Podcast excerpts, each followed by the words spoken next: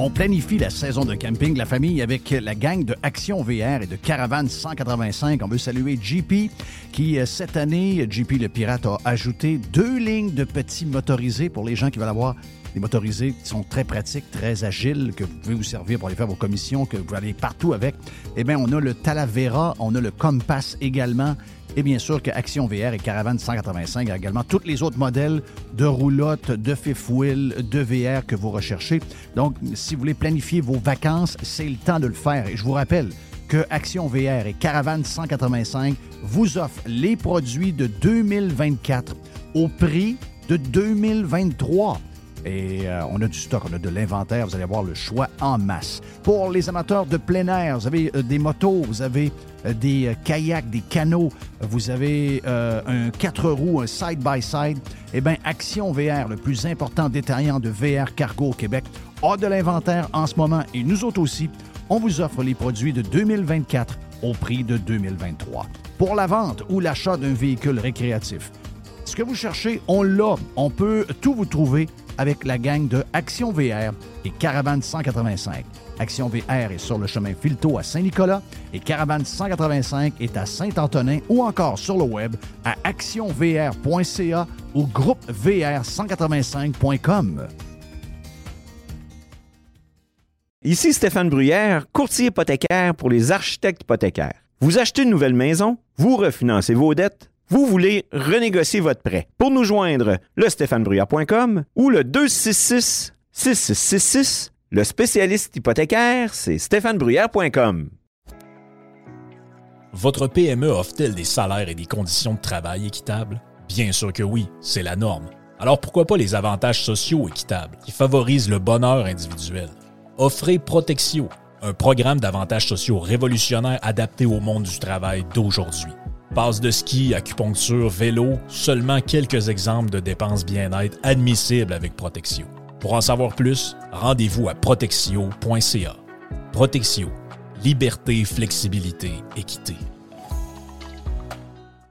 La majorité des dodus n'auront jamais le courage de prendre en main leur santé. Ils engraisseront jusqu'à en crever en se demandant ce moment ce qui a bien pu leur arriver. Pour les quelques autres qui ont la volonté de changer, denisboucher.com. Radio Pirate. Making history again. Donc, on joint à, la gang du Prime. C'est une journée un peu exceptionnelle euh, pour euh, tout le monde parce que, comme j'ai expliqué à la gang du Prime, on est en mode camping. Mr. White est chez lui. Le studio principal, Jeff dans son sous-sol. Le studio principal est en manque de courant depuis 10h20 hier. Et euh, il n'y a, pas de, pas de retour à l'horizon de ce que, de ce que je peux comprendre. Ben, je viens d'aller voir. Euh, puis là, on a encore une équipe désignée. Ça veut dire qu'ils ont déterminé du monde pour aller réparer, mais ils ne sont pas rendus à la réalisation des travaux encore. C'est ça. encore, moins, encore moins au délai de rétablissement. Ben oui, c'est sûr que oui. Donc, on n'a même pas d'heure de retour. Donc, j'ai dit, j'ai dit à Mr. White, faites du camping chez vous. Jerry, qui était euh, au studio principal ce matin de bonne heure, qui est allé chercher ma blonde à l'aéroport, qui, elle, a eu une histoire à pu finir. Si vous voulez avoir les détails sur l'histoire de MC, branchez-vous sur euh, le Prime. Allez vous inscrire à radiopirate.com. Vous allez comprendre ce qui s'est passé. Donc, Jerry est allé chercher MC à l'aéroport ce matin après une nuit couchée sur une euh, civière qui lui ont prêté à l'aéroport de Newark. Euh, donc, euh, tous les détails dans le Prime. Mais là, Jerry est sur la route et euh, monte tranquillement parce que les conditions routières sont quand même un peu, un peu spéciales. Il a mouillé beaucoup et ça l'a gelé très rapidement. Donc, c'est une patinoire dangereuse, même sur les autoroutes aujourd'hui. Donc, exceptionnellement, on est. Ben, c'est moi qui ai le studio principal aujourd'hui. Donc, Mr. White est comme le genre de studio satellite. On est comme le monde à l'envers. Puis aujourd'hui, ça donne mal parce que c'est notre plus grosse journée de podcast de la semaine. C'est là où on fait euh, quasiment 80% du podcast de demain, entre autres pour le Prime. habituellement, on se laisse un 20% le vendredi matin pour euh, faire euh, des choses qui sont à, jour, les nouvelles du jour et tout. Donc, pour nous autres, c'est une très, très grosse journée de. Souvent, on fait nous alentours de 6 heures. Puis les boys, une fois de travailler sur quelques affaires, souvent, c'est jusqu'à 7h, 7h30. Donc, c'est quasiment 12 heures de travail le jeudi. Puis ça donne mal. Donc, mais on va, on va, on va vous allez comprendre que probablement qu'on n'aura peut-être pas la longueur habituelle, peut-être qu'on va être un peu plus euh, un peu plus tout croche, mais on va réussir à on va réussir à faire quelque chose, puis on va faire de notre mieux. Donc voilà pour la mise au point concernant ça. juste avant de, commencer le live et de joindre la gang du live avec la gang du Prime, Jess m'a dit, Mr. White me dit, il faut qu'on ouvre le live et qu'on écoute le, euh, ben, la grosse histoire du Québec. C'est ben, l'histoire du Québec. Oh oui, c'est l'histoire du Québec, c'est-à-dire que l'attaque à la dinde noire qui, euh, s'est rendue, euh, entre autres, dans le coin de la Mauricie hier à Louisville. Oui. le maire de Louisville, j'imagine que tu avais déjà entendu son nom, Yvon Dehaye. J'avais jamais entendu. Non? OK. Non. Mais lui, il est spectaculaire. Tu sais, lui, euh, moi, je l'avais déjà entendu à la radio, il avait déjà donné des entrevues. Puis c'est un gars qui, tu sais, il n'a pas la langue dans sa poche. Euh, c'est un monsieur euh, de, je sais pas, il doit être, il doit être, il doit, il doit être dans le milieu des années de 60 à peu près. Là. Puis là, hier, il y a 70 ben même. Il y a 70, hein? Bon, mon feeling, il y a 70. Je, voulais juste pas aller jusque-là. Là.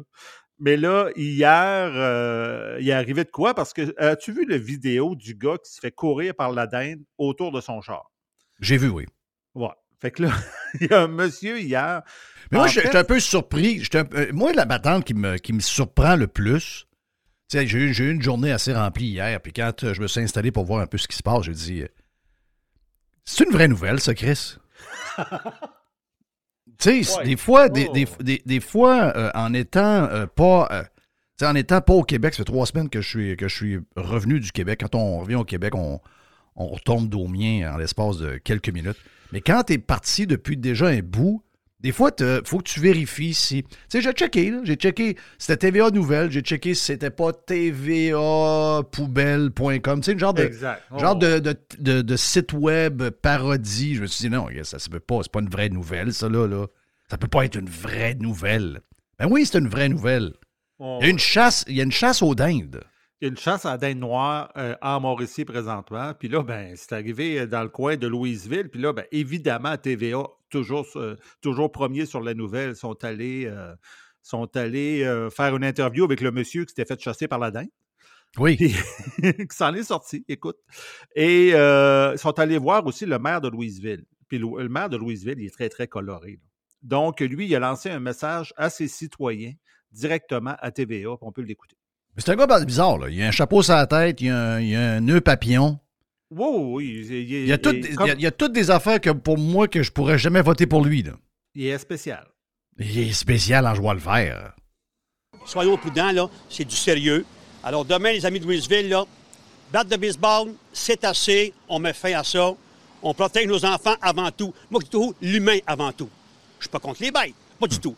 Mais quand une bête attaque, là, chez nous, à Louisville, c'est fini. C'est clair? Merci. Jeff, il a la main d'en face. Ah. Oh, il y a les deux mains de calife, de calife. Ils ont passé ça pour vrai, là. Il y a une vraie nouvelle là-dessus, là. Tabarnache. Ah, c'est, c'est l'enfer, c'est l'enfer, c'est l'enfer. Calife. On vit ici, Non, je le sais, je le sais, mais donnez-nous une chance. Par chance qu'on on, parle français, puis on est un peu vu comme on est un peuple un peu folklorique. On est un peu comme. Euh, on est un peu comme l'homme-éléphant en Amérique du Nord. Les Québécois, c'est un peu. C'est cute, là, tu t'en vas là, c'est comme aller au cirque. C'est pas la même affaire. Tu vas au cirque. Tu vas, tu vas, au cirque. Pourquoi tu vas au cirque? Ben, tu vas au cirque parce que tu veux voir quelque chose que tu vois pas tous les jours. Donc, les gens qui viennent nous voir, c'est qu'ils vont au cirque. on s'en va au cirque. C'est le cirque. Le cirque. Euh, c'est euh, Barnum, comme dirait Jerry. C'est le cirque Barnum, pas à peu près. Là. Tabarnache. Donc, la chasse, la chasse est commencée pour vrai. Donc, voilà, c'est la nouvelle qui a fait euh, jaser tout le Québec hier sur les réseaux sociaux. L'histoire de la dinde un peu folle qui attaquait le bonhomme à l'entour du char à Louisville hier en Mauricie. Tabarnache, tabarnache, c'est l'enfer. Euh, qu'est-ce que j'ai. j'ai ben, regarde, c'est pas mon intention, merci euh, Mr. White, je vais, je le dire quand même. Euh, c'était l'intention de Mr. White de vous présenter la nouvelle du jour. C'est peut-être déjà une nouvelle passée, mais on ne pouvait pas faire autrement que, vous en parler de cette, ben, histoire-là. Moi, je trouve pas. Oui, la nouvelle du jour, mais euh, moi, c'est l'audio du maire qui me fait rire plus que d'autres choses. Oh oui, je comprends. Sortez les battes de baseball pour chasser les dindes à Louisville. Pense à ça, là. Oui, oui, oui. Donc, il y a plusieurs nouvelles euh, qu'on va parler. Tantôt, on aura, euh, on, va, on va avoir une bonne discussion avec Joe Hamel, parce qu'on va jaser de plein d'affaires, entre autres euh, Lyon électrique, le panier bleu, tout ce que vous avez jasé, tout ce que vous avez entendu. Ça va coûter 6 millions de dollars de l'argent des citoyens pour fermer le panier bleu, que coûté aux citoyens jusqu'à maintenant 15 millions de dollars. Donc, si vous rajoutez 6 millions, ça va coûter jusqu'à la fin, cette patente-là va coûter 21 millions de dollars, alors que les gens qui vous parlent en ce moment, du monde bien ordinaire, des 100% euh, d'Aumiens, nous le sommes également. Donc, on vient de la même race, on vient de la même gang, mais dans la gang, il y a peut-être des gens un petit peu plus, euh, plus vite, peut-être juste au niveau technologique, peut-être c'est juste là qu'on est bon. Mais on avait collé à shot, on vous avait dit que ça n'avait aucun crise d'essence, l'histoire du panier bleu. Personne ne voulait nous entendre. Tout le monde était dans le trip COVID. Tout le monde capotait sur le pain, sur les activités, sur euh, le, genre d'arc-en-ciel. Encore, c'était peu de place dans le monde. On sortait un arc-en-ciel pour dire ça va bien aller. Finalement, ça n'a pas bien été. Donc, et ça aussi, on vous l'avait collé. Donc, euh, toutes des affaires, comme vous avez dit, c'est 22, c'est 21 millions de dollars de votre argent en passant. C'est l'argent du monde. Là. T'as-tu vraiment dit, parce que moi, ça, je ne l'ai pas vu passer pour vrai, que ça va coûter 6 millions le fermer? Oui. Et pourquoi? pourquoi ça coûte euh, J'ai la, la, patente de M. Legault. Le gouvernement de François Legault va accorder encore 6 millions pour fermer l'entreprise de façon ordonnée. On pense que ça va coûter probablement un peu moins que ça, a précisé le ministre à la presse canadienne. Cette somme servira à payer les indemnités de départ des 39 employés à payer les fournisseurs et à rembourser les commandes non livrées. Il y avait 39 employés là-dedans? Il y avait 39 employés là-dedans. Mais ils faisaient quoi? Je sais pas, j'ai aucune crise d'idée de ce qu'ils faisaient. Non, c'était peurant, c'est vraiment épeurant. Donc, on a beaucoup de, sujets bien intéressants. Il y a, euh, bon, il y a, il y a il y en a du stock, on va se le dire. Il y a, beaucoup de choses à jaser. Puis, euh, regarde, on, pourrait faire une ouverture juste. Ce matin, on pourrait faire une ouverture de quasiment une heure, une heure et quart, puis on aurait du stock en masse. Euh, je veux juste, je veux juste vous faire entendre un des. Un des euh, bon, vive X. Vive. je vous dirais que X, pour les gens qui ne sont pas sur X et Twitter, c'est pas mal la place qui, se passe. On peut voir du plaisir sur TikTok et des affaires intéressantes. C'est un peu, un peu bizarre sur Facebook. C'est un peu. Mais, mais X, c'est là que ça se passe pas mal. Euh, puis, euh, il y a un gars qui a fait le tour hier du web. Oui, vas-y donc. Je me trompe-tu ou X s'est rendu que c'est le média social qui est vraiment orienté actualité? Parce que tu sais, TikTok, tu vas pas là pour avoir d'actualité. Ben, tu peux, TikTok, mais ça ne l'est pas. Là. Je le sais, moi, j'ai essayé, quelqu'un me dit, me dit, ah, sur TikTok, tu as toutes les nouvelles, voir, mais c'est pas vrai, ça. Donc, en tout cas, pour le Facebook, euh, Facebook, c'est pour savoir ce que ta grand-mère fait. Fait que, dans le fond, ça se passe sur X, là, pour ce qui est de. Oh, oui, oui. Si tu veux savoir ce qui se passe à la boule, si tu veux savoir ce qui se passe au Québec, la vérité, c'est sur, sur X. Tu bien beau vouloir Elon Musk, Elon Musk, tu bien beau dire n'importe quoi. La réalité, c'est qu'il n'y a pas d'autre place que là. Donc, hier, un des vidéos qui, qui est devenu, en tout cas, euh, je ne sais pas si le terme viral est encore bon quand. Euh, je ne sais même pas c'est quoi le nom, mais ça m'a fait rire parce que y a, euh, hier, on a appris que le gouvernement du Québec de François Legault va prendre 2 millions de dollars pour... Euh, ben, ce qu'ils vont faire, c'est qu'ils vont donner un coup de main aux élus municipaux qui se font agresser sur les réseaux sociaux, puis qui se font, euh, à leurs yeux, là, ils se font intimider un peu partout, incluant lors des événements de, la ville, donc le, conseil de, ville, ces affaires-là. Donc, 2 millions. Les, millions volent, les amis. Les millions, c'est l'enfer. Il y en a, il y en a. on, on, leur donne tellement trop d'argent que Chris, ils ne savent plus quoi faire. Donc là, elle, la madame qui s'occupe de des villes, a dit on va mettre 2 millions, ben, on va mettre ça dans un pot, puis là, ben, on va leur donner. Alors que, entre vous et moi, il y a un paquet de gens qui ont besoin d'être soignés en ce moment au niveau mental, qui n'ont aucune crise d'aide. Ces gens-là ont zéro aide. Il n'y a pas personne pour, les entendre, pour les soigner. Ce monde-là a fucking rien. Souvent, ils aboutissent, euh, ben, ils aboutissent à faire des, des, crises quelconques, soit des crises de violence ou euh, euh, ils finissent dans la rue. Mais là, on va s'occuper des fucking politiciens, des gangs de braillards. Puis, J'ai trouvé que ce vidéo-là était. Euh, un genre de bon résumé de comment ça se passe? Parce que moi, depuis le début, je dis, Christophe, arrêtez de broyer. Vous êtes, vous êtes à l'origine de ça. Vous êtes à, vous êtes à l'origine de ce qui, arrive. Vous êtes tout le temps contre le monde. Vous êtes tout le temps en train de leur rentrer des affaires dans la gorge. Vous êtes tout le temps en train de les écœurer avec des taxes. Vous êtes tout le temps en train de les écœurer avec des patentes vertes. Faites votre job. Occupez-vous de la patinoire. Occupez-vous de l'aréna. Occupez-vous des parcs. Ramassez à la neige. Le reste, shut up, si boire. On ne vous engage pas pour nous faire la morale puis bâtir un nouvel univers. On vous engage pour faire des Christie de patentes bien basiques ramasser poubelle. Ça, c'est clair? Ben, voici un résumé de quelqu'un que je connais pas, mais qui est un Québécois pur et simple et un citoyen ordinaire. Et ça résume un peu, ça résume un peu qu'est-ce qui se passe. Allô tout le monde? Je suis maire d'une ville.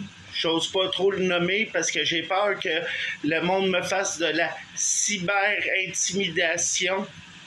Hey, aujourd'hui, en 2024, là, c'est pas facile d'être maire quand tu renies toutes tes promesses, puis que tu augmentes les comptes de taxes, mais que tu donnes pas plus de services à la population, puis le monde sont fâchés après moi.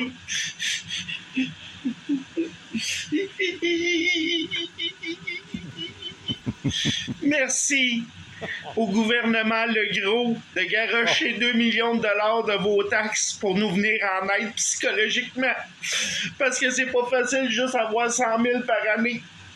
Puis payer pour euh, avoir de la psychothérapie parce que on renie toutes nos promesses, on augmente les taxes, puis on offre moins de services à la population.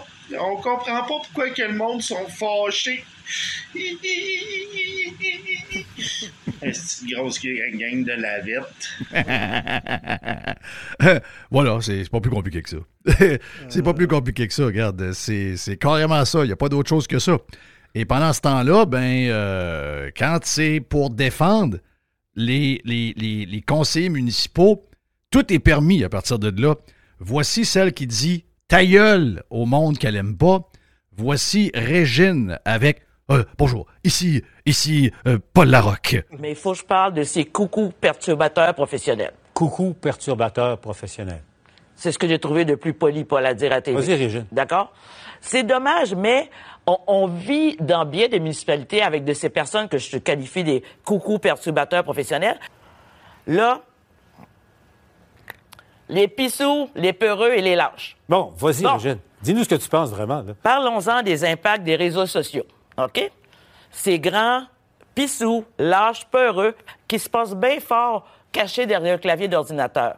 Pour moi, là, quand tu as besoin d'être protégé par un écran d'ordinateur pour vociférer des insanités, tu es juste un minable. Un minable qui n'arrive pas à la cheville des élus, qui ont le courage d'agir à visage découvert puis de mettre leur face sur un poteau pour être élu. On n'a pas le droit de laisser ces minables décourager des personnes de vouloir... Wow! OK, donc ça s'applique à. Ça, s'applique à quoi, là? À qui l'intimidation, puis euh, les mots violents, puis. Euh, OK, OK. Le monde, c'est pas grave. C'est juste les élus à qui on doit pas le faire. Le monde, ben oui, les médias peuvent écœurer quelqu'un de minable, de, de, méprisable, de coucou, de lâche, de peureux. C'est tout ce qu'elle a fait, là. Elle a fait ça en, quelques secondes seulement. Mais ça, il n'y a aucun problème. Mais ils se voient pas, eux autres, hein? Chris, sont-tu complètement tombés dans. Sont, sont, complètement tombés sa tête? Ils sont en train de dénoncer quelque chose et ils font pire que le monde. Moi, genre, j'ai pas vu ça, là. Dire, euh, j'ai pas, senti qu'il y avait des attaques aussi euh, féroces envers un conseiller municipal d'une ville X au Québec, comme vient de le faire Régine. Hmm. Régine qui. Ben oui, on sait pourquoi Régine est à TVA, là. Pas nécessairement parce que c'est la meilleure. On le sait que TVA se sent obligé de mettre à peu près toutes les, les, les, je dirais, les, euh, ben, la diversité, au nom de la diversité. Et au nom de euh, ça nous prend ça nous prend quelqu'un de couleur, ça nous prend un monsieur, madame, ça nous prend un homosexuel, ça nous prend un arabe, ça nous prend ci, ça nous prend ça. Et elle, elle, s'en rend même pas compte. Tu sais, parce qu'on va se le dire, elle était quand même assez comme communicatrice, c'est pas la meilleure. là. Tu te dis, voyons, ils n'ont pas mieux que ça. Mais finalement, quand même, même si elle n'est pas bonne, elle en a assez pour écœurer le monde, elle en a assez. Mais ça, c'est permis. Ça, c'est ça qu'il faut comprendre. Et ça, on l'avait vu aussi avec Trudeau. Trudeau, lui, il vient toujours faire Ah, il y a beaucoup de divisions. Ah, il y a beaucoup de gens qui. Christophe, le master de la division depuis trois ans et demi, c'est Trudeau, sac- sacrement. C'est Trudeau qui est le Il, pire. il finit toujours sa- il finit toujours son discours par faut sauver l'Ukraine. Oh, oui, c'est ça. Mais, faut, euh, c'est- son genre de, de porte de sortie. Mais là, cette semaine, là, j'ai aimé ça parce que tu as salué Catherine Fournier. Tu te Oui. rappelles, elle est passée à Radio-Canada. Puis je, je- je te l'ai sorti, l'audio. OK? Puis moi, je trouve que ça vaut la peine de l'écouter parce que dans toute la vague de l'intimidation, puis de, de- de- de ce qui se passe, on, on- on voit plein d'extraits qui sortent des, euh, des, conseils, des conseils municipaux dans ce temps-ci, partout, euh, dans toutes les municipalités au- Québec. Puis elle, ils ont- ils l'ont questionné là-dessus, puis moi, je l'ai réécouté parce que quand tu as parlé de ça, je ne l'avais pas écouté. Puis là, j'ai écouté, j'ai dit, en effet, j'ai dit, euh, j'aime son approche, j'aime de la façon dont elle a réfléchi ça, puis on peut l'écouter pour voir ce qu'elle avait à dire. là. Je veux juste préciser une affaire. Là. Oui. Catherine Fournier fait partie des mairesses et des maires du Québec qui m'énervent. OK? Oh oui, Ce sont des gens extrême gauche, extrême vert, qui viennent de signer avec la gang de l'UMQ une genre d'histoire pour mettre sur euh, les épaules du gouvernement provincial, c'est-à-dire nous autres, non, non, nous, les payeurs de taxes, encore des projets pour toutes les villes du Québec de euh, patentes de transport pour les changements climatiques. Ils sont complètement virés la tête, virés sur le top avec ça. Donc, puis toutes les. Elle, est très de gauche, là. mais je suis quelqu'un de fair. Et quand quelqu'un dit quelque chose qui a de l'allure, même si je n'aime pas, je dis pas, j'aime, j'aime pas, je la connais pas, je, je peux pas pas aimer elle, mais je parle de ses idées et qu'est-ce qu'elle défend comme mairesse et comme politicienne. J'aime pas ça. Elle, je la connais pas, elle a l'air bien gentille, c'est une belle fille, euh, elle est jeune, elle est à la tête d'une des plus grandes villes du Québec, donc elle a dû faire des affaires pas pires. Mais ses idées, je les partage pas, elle m'énerve avec ses affaires. Et toutes les maires des villes du Québec commencent à me tomber ses nerfs, sont toutes pareilles. Toute une gang de, d'activistes green complètement sautés. Mais elle a eu ce bout-là. Et euh, je dois dire que j'ai trouvé ça rafraîchissant. On écoute Catherine Fournier, mairesse de Longueuil. Bonjour. Bonjour. Aujourd'hui, on vous reçoit sur le plateau parce que vous avez décidé d'écrire une lettre ouverte à la presse plus, justement, pour euh, faire appel à une nouvelle culture politique. Hein, parce que Mme Bellil faisait référence au fait que c'était difficile aujourd'hui de faire de la politique, non seulement à l'interne dans les conseils municipaux, mais aussi la façon dont parfois les gens peuvent l'aborder en personne ou sur les réseaux sociaux. Donc, j'ai le goût de vous demander, pour vous, ça veut dire quoi une nouvelle culture politique? Ça veut dire d'avoir euh, l'introspection de se poser les bonnes questions. On cible beaucoup les citoyennes et les citoyens qui parfois vont déborder dans leurs propos sur les réseaux sociaux, mais je pense que ça demande d'abord une introspection chez nous, Bon. les élus. Puis j'ai envie de dire aussi euh, chez les médias, dans notre façon. Bon. D'abord, euh, entre nous, dans les enceintes démocratiques, au sein de nos conseils municipaux, dans les parlements, la façon dont on s'adresse les uns aux autres, euh, le manque de respect qui est parfois bien présent. Et si on demande aux gens de traiter avec respect la fonction d'élu, ça commence par se traiter avec respect euh, nous-mêmes, d'élever le niveau du débat. Je pense que c'est les attentes aussi de la vaste majorité de la population. Donc, euh, moi, ce que j'appelle une nouvelle culture politique, c'est une culture où on va pouvoir être constructif, être euh, bienveillant, respectueux les uns envers les autres, de s'attarder aux enjeux de fond, puis de les traiter justement avec toujours en tête le bénéfice de la population, l'intérêt public, d'abord et avant tout, avant les intérêts partisans, qu'ils proviennent d'une formation politique dûment constituée ou des intérêts partisans qui quelquefois se voient même chez des élus indépendants au sein des conseils municipaux, parce qu'il faut dire a plus de 90% des villes à travers le Québec qui n'ont pas de parti, mais qui pourtant versent dans les attaques très personnelles, dans même les, les insultes. Donc, il faut relever le débat. Voilà, tiens-toi. En tout cas, Régine à TVA, elle n'a pas saisi ça. Elle n'est pas, elle- elle est pas élue. Elle a été présidente de syndicat. Elle était, mais je veux dire, elle, elle, elle a fait le contraire. Elle, pour, pour défendre les élus, elle a fait pire que qu'est-ce que les élus reçoivent envers la population. Et ça, c'est permis. Ça, c'est dégueulasse. Excusez-moi. là. Paul- ça, c'est carrément dégueulasse. Paul, Paul Larocque. Larocque. Vas-y, Régine. Ah ouais, Ben, vas-y, Régine. Ah ouais, frappe-les. Régine. Frappe-les, Régine. Frappe. Moi, je suis pas capable. Frappe. Ouais. Ben, ben, ben, ben, moi, euh, bon- bonjour, c'est Paul Larocque. Moi, euh, je suis pas capable. Je suis pas capable de frapper sur, sur personne. Je- moi, je suis un bon gars. Je suis- je suis une bonne personne, mais ce que Régine dit, euh, je veux pas le dire fort, mais, mais, mais je le pense. Je le pense. Ah oui, vas-y, Régine. Vas-y. Vas-y, Régine. Frappe-les. Euh, ben, c'est pas moi qui l'ai dit, là. Euh, ce dit, ce qui- ce qui- les mots qu'on a entendus, ça vient pas de moi, là. Mais ça vient pas de moi, là. D'ailleurs, euh, j'ai pas réagi, j'ai pas dit, ben là, Régine, euh, tu vas un peu fort, euh, Régine, quand même. euh, tu sais, j'ai oublié de réagir. J'ai été coupé, là. J'avais j'avais quelque chose dans mes écouteurs, je, je pouvais pas. Donc, euh, voilà. Et effectivement. Et, et ça, en passant, c'est un sujet, puis là, je sais que c'est la fin du, du- de l'ouverture du live parce qu'il faut passer à nos, à nos invités. Mais euh, on aura entre autres un vestiaire aussi avec Max Stroman un peu plus tard. Euh, Euh, ouais, juste, je veux juste avertir que Max me dit qu'il n'y a pas de courant. Ah, c'est ben, Christophe. Max, il n'y a jamais de courant.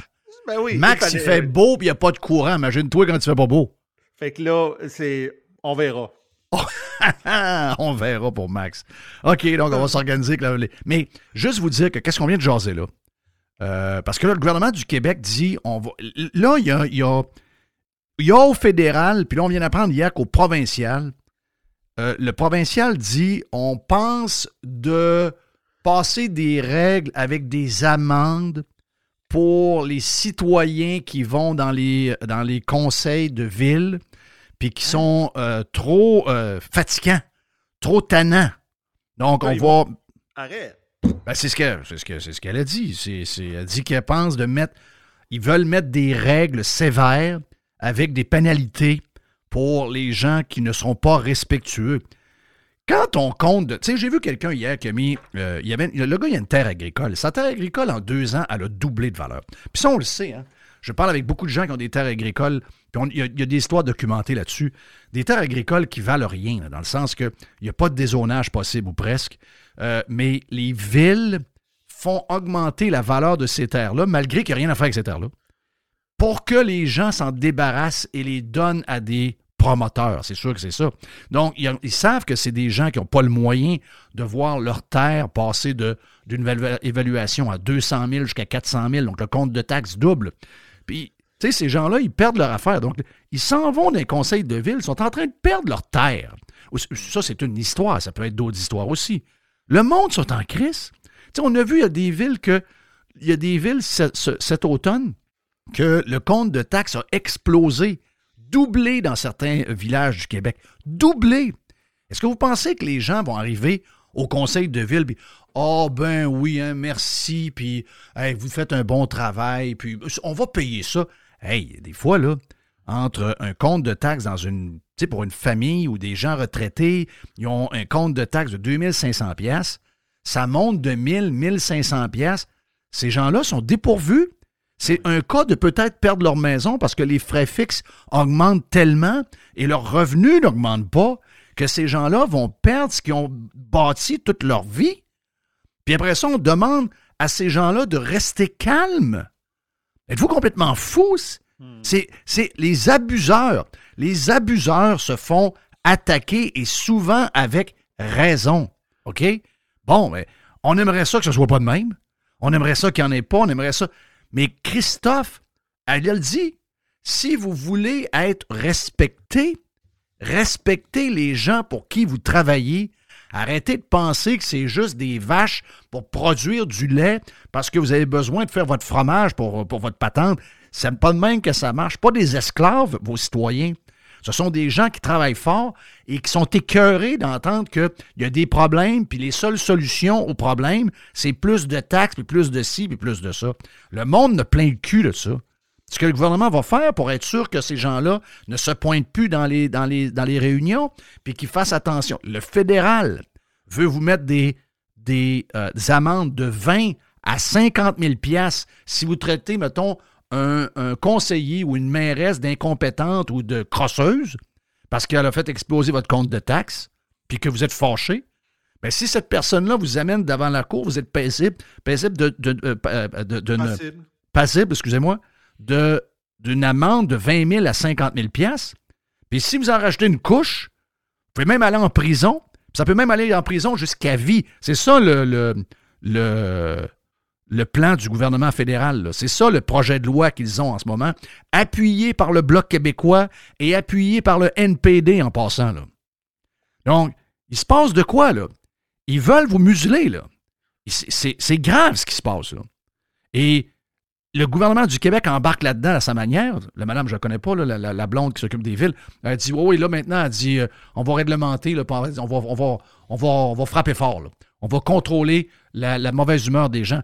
C'est pas une règle que ça prend, c'est faut que les, les maires, les mairesses et les conseils de ville et les autres politiciens du Québec au provincial et au fédéral, vous devez commencer à travailler pour le monde et arrêter d'écœurer le monde. Bon, bien compliqué, finalement. J'ai fait, euh, fait plus de minutes que j'aurais dû, en tout cas. Anyway, on fera, plus, plus, court euh, plus tard dans les autres blocs, mais en, plus que tu viens de me dire que notre ami, euh, parce qu'on avait un vestiaire de prévu. Il va avoir un vestiaire, anyway. Il va avoir un vestiaire, anyway? Non, non, mais on va faire un vestiaire pareil. Ah, ben oui. on va faire un On, va s'organiser. On va s'organiser. Donc, voilà pour euh, l'ouverture d'aujourd'hui euh, sur euh, le live avec la gang du Prime. J'espère que, j'espère que tout le monde va bien. Puis, regarde, nous autres, on fait du camping aujourd'hui. Mr. White est dans un autre studio mobile. Jerry va se joindre à nous autres dans les prochains instants. Puis, on s'en va vers, je sais pas trop où, là. Je, je pense qu'on a Joe Hamel prochainement. Jerry devrait être là également aussi. Donc, beaucoup de stock à venir ici même sur Radio Pirate Live. Et Prime, bien sûr. This is going to give you the energy to go on. Radio Pirate. Radio Pirate. Ici Stéphane Bruyère, courtier hypothécaire pour les architectes hypothécaires. Il, euh, il est très bon. 90% des nouveaux clients de Stéphane Bruyère proviennent de références. Mais pourquoi? Ouais, pourquoi? Parce que Stéphane Bruyère vise à dépasser le niveau standard du commerce en offrant un partage de compétences enrichissant. Stéphane Bruyère, c'est un allié pour acquérir une propriété, un conseiller pour refinancer votre résidence, votre référence en financement hypothécaire pour l'avenir et plus encore. Contactez Stéphane Bruyère, courtier hypothécaire. 266 le spécialiste hypothécaire, c'est Stéphane Bruyère. Calinette, c'est le leader incontesté du nettoyage après sinistre. Les gens nous font confiance, ils savent qu'on est là euh, tout le temps, on a l'expertise qu'il faut pour s'occuper de votre dégât. Et euh, oui, on est là 24 heures sur 24. On est là 7 jours par semaine. On est là à Noël. On est là à Saint-Jean. On est là à Pâques. Peu importe quand euh, il y a quelque chose de poche qui arrive chez vous, dans votre hôtel, dans votre école ou encore dans l'hôpital, comme, on a vu cette semaine avec la gang de camions de cabinets qui sont arrivés pour régler le dégât d'eau dans cet hôpital-là, ben on va arriver tout le temps. on va arriver avec notre gang de crinqués qui vont tout remettre comme c'était auparavant. N'oubliez pas qu'on a 30 ans cette année chez euh, Calinette. Un client gagnant tous les 10 jours depuis euh, quelques, quelques mois. C'est pendant 300 jours, on vous donne une tonne de voyages. Ben oui, Quelqu'un qui a un dégât d'eau, c'est plate, mais ça pourrait vous amener quelque part dans le sud. Ça, c'est le côté un peu plus fun. Même chose si vous avez besoin de, nous pour aller euh, nettoyer un feu de cuisson. Il y quelque chose de, de plate. Eh bien, on arrive, on nettoie tout. Et who knows, ça pourrait vous amener en voyage en Europe. Les 30 ans de Calinette, ça se fait partout au Québec. Chez Calinette, vous pouvez nous truster. On est là 7 jours sur 7, 24 heures sur 24. On planifie la saison de camping, la famille, avec la gang de Action VR et de Caravane 185. On veut saluer JP, qui, euh, cette année, JP le Pirate a ajouté deux lignes de petits motorisés pour les gens qui veulent avoir des motorisés qui sont très pratiques, très agiles, que vous pouvez vous servir pour aller faire vos commissions, que vous aller partout avec. Eh bien, on a le Talavera, on a le Compass également. Et bien sûr que Action VR et Caravane 185 a également tous les autres modèles de roulotte, de fifth wheel, de VR que vous recherchez. Donc, si vous voulez planifier vos vacances, c'est le temps de le faire. Et je vous rappelle que Action VR et Caravane 185 vous offrent les produits de 2024 au prix de 2023. Et euh, on a du stock, on a de l'inventaire, vous allez avoir le choix en masse. Pour les amateurs de plein air, vous avez euh, des motos, vous avez euh, des kayaks, des canots, vous avez un 4 roues, un side-by-side. Eh bien, Action VR, le plus important détaillant de VR cargo au Québec, a de l'inventaire en ce moment et nous autres aussi, on vous offre les produits de 2024 au prix de 2023. Pour la vente ou l'achat d'un véhicule récréatif, ce que vous cherchez, on l'a. On peut tout vous trouver avec la gang de Action VR et Caravane 185. Action VR est sur le chemin Filto à Saint-Nicolas et Caravane 185 est à Saint-Antonin ou encore sur le web à actionvr.ca ou groupevr185.com. La majorité des dodus n'auront jamais le courage de prendre en main leur santé. Ils engraisseront jusqu'à en crever en se demandant ce moment ce qui a bien pu leur arriver. Pour les quelques autres qui ont la volonté de changer, denisboucher.com.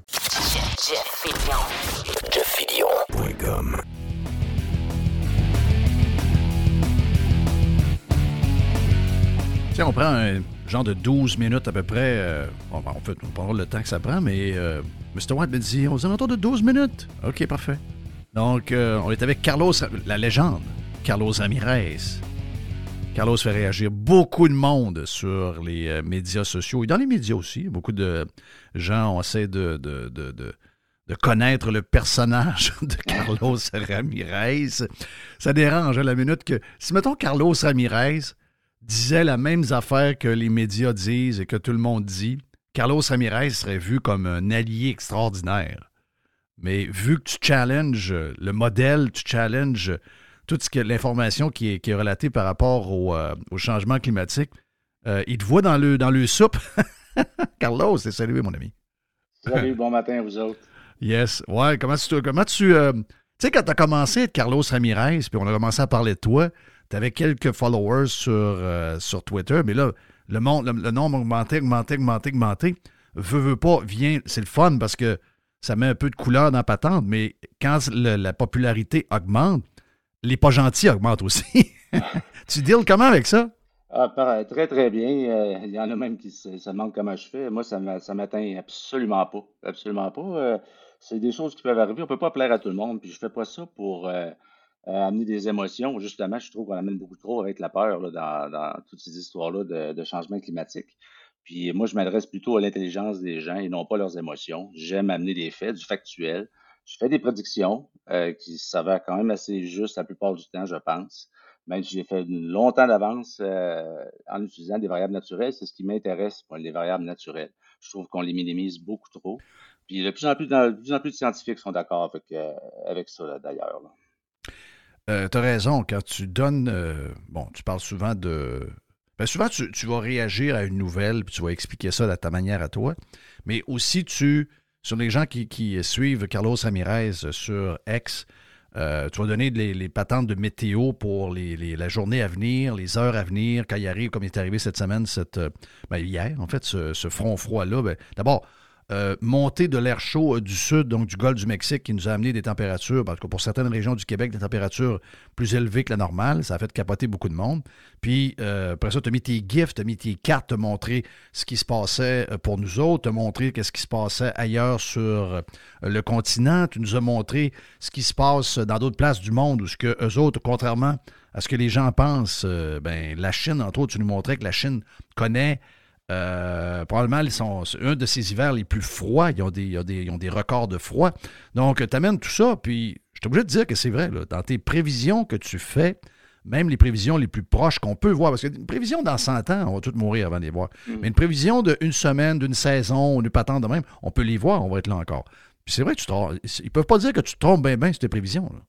Non, non. Puis quand j'ai parlé de l'hiver à venir avec mes prévisions, je les ai faites plutôt, euh, disons, disons assez tôt, le 31 juillet euh, l'été passé. Mais c'est en me fiant à l'oscillation euh, quasi biennale, par exemple, qui était en est. Donc, ça allait favoriser des réchauffements stratosphériques soudains pour euh, cet hiver. L'hiver prochain, par exemple, ça va être autre chose. Peut-être qu'on aura moins. D'ailleurs, il une qui a l'air de s'installer encore. c'est-à-dire un réchauffement stratosphérique soudain qui a l'air de s'installer pour les prochains jours encore. Donc, c'est sûr que ça, ça a des effets sur le courant jet. Mais il n'y a aucune donnée. Il y a des études en 2020 qui ont montré que sur les 40 dernières années, l'ondulation du courant jet, il n'y a pas de, de changement significatif. Donc, si on essaie de dire ça dans les rapports du GIEC, que c'est le, le courant jet va devenir de plus en plus sinueux, ce n'est pas démontré avec des faits observables à l'heure actuelle. C'est très important à comprendre. Puis c'est ça qui amène, veut, veut pas. C'est sûr que localement, il- selon Parce que le courant jet, pour les gens qui ne comprennent pas, Carlos, là, Oui. ce qui est arrivé là, hier soir, quand la température a changé, les vents se sont levés, c'est le courant jet avec sa masse. Il y avait une masse d'air chaud sur nous qui s'est en allé vers l'est. Et en arrière, il y avait une masse d'air froid. les deux masses ensemble ont provoqué toutes sortes de choses. J'ai vu à un moment donné que tu as mis une carte qui nous montrait que même dans le haut du Québec, il y, avait, il y allait avoir des, des, pointes de vent, puis euh, ça allait barder un peu. Donc, c'est vraiment le, courant jet qui est euh, l'architecte de tout ça, c'est ça? Eh, oui, exactement. C'est le, vortex troposphérique qu'on appelle. Puis lui, il est entraîné par le, vortex qui est plutôt stratosphérique. Ça, c'est, tout ça est créé, sur l'hiver, par le gradient de température entre l'équateur et, les pôles. Ça, a toujours été et ça sera toujours. Euh, c'est pas lié à un réchauffement, même que en principe, s'il y a un réchauffement, les pôles se réchauffent plus que l'équateur. L'équateur ne change pas énormément. Alors, si le gradient devient moins important, en principe, ben, on a moins d'événements météo extrêmes. C'est pour ça que c'est admis aussi dans les rapports de, l'IPCC qu'il n'y a pas de, fait, il n'y a pas d'augmentation dans les inondations ou euh, dans les sécheresses de, façon notable dans les, dernières années. C'est admis. Les rapports abrégés ne disent pas tout ça. C'est compilé par des fonctionnaires. il y a des réels scientifiques derrière le rapport de, de l'IPCC, mais quand on regarde, on regarde, on analyse un rapport complet, il y a des vérités, il y a des choses qu'il faut nuancer, il y a des choses avec lesquelles je suis complètement en désaccord. Et euh, on n'observe pas là, une catastrophe climatique à l'heure actuelle. Au contraire, on est dans un, optimum climatique. C'est optimal pour ce qu'on. OK. Puis, le, rapport, c'est que tu l'appelles comment? Le, le IPCC? L'IPCC, oui. OK, l'IPCC. C'est quoi ça, le IPCC? C'est le GIEC en bon français. Là. OK, c'est le GIEC. Donc, dans le GIEC, on sait, là, il y a il y, a, des chercheurs euh, scientifiques pour vrai, mais il y a surtout beaucoup de sociologues, politicologues. Euh, euh, il y a beaucoup de. Tu sais, les gens, les, spécialistes du GIEC, les spécialistes du GIEC, du GIEC, du GIEC, mais il y a beaucoup de, pas, il y a beaucoup de gens pas scientifiques là-dedans pour vrai, là. Ben oui, c'est sûr. Ben oui, il y en a aussi, mais il y en a, il y en a qui, le sont. Il y en a même de l'UQAM ici au Québec qui participent à, ce rapport-là. Mais euh, c'est où est-ce qu'on va dramatiser avec le dioxyde de, carbone? Ça fonctionne pas du tout.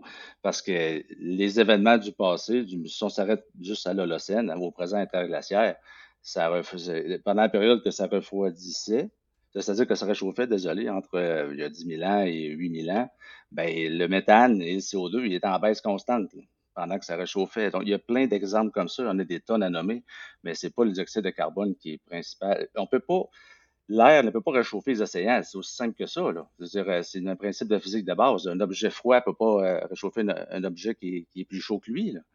Euh, en fait, le CO2 ralentit les radiations à, sortir, mais ça ne réchauffe pas les océans qui, eux, tempèrent la planète via l'insolation solaire. Donc, tout est lié avec l'irradiance solaire euh, de surface et non pas l'irradiance solaire euh, totale, souvent qui est mentionnée dans les, fameux rapports, parce qu'on ne parle pas de la couverture nuageuse euh, et autres.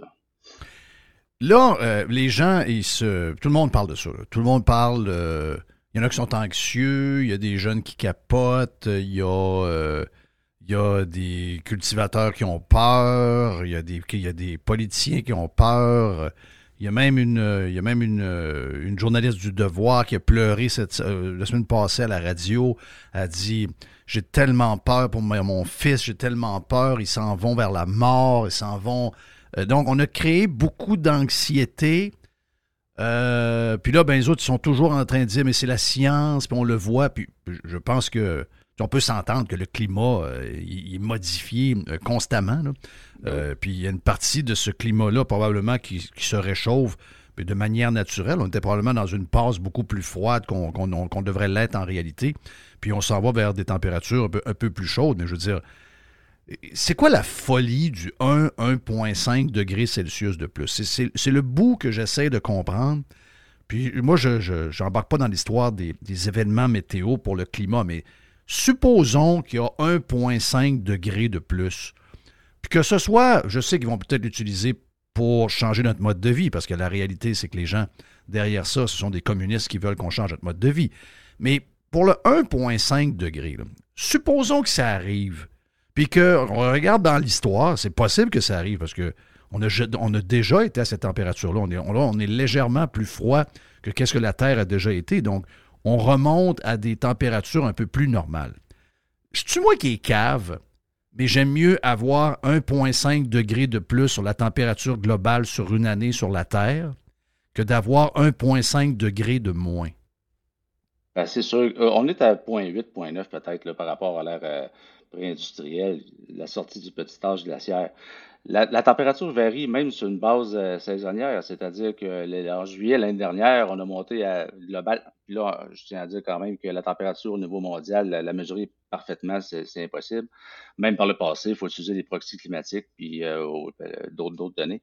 Mais donc quand on, Carlos, quand, quand on nous dit c'est le mois le plus chaud de la Terre de juillet qu'on n'a jamais eu, puis on nous dit ça à tous les mois là, ça c'est possible.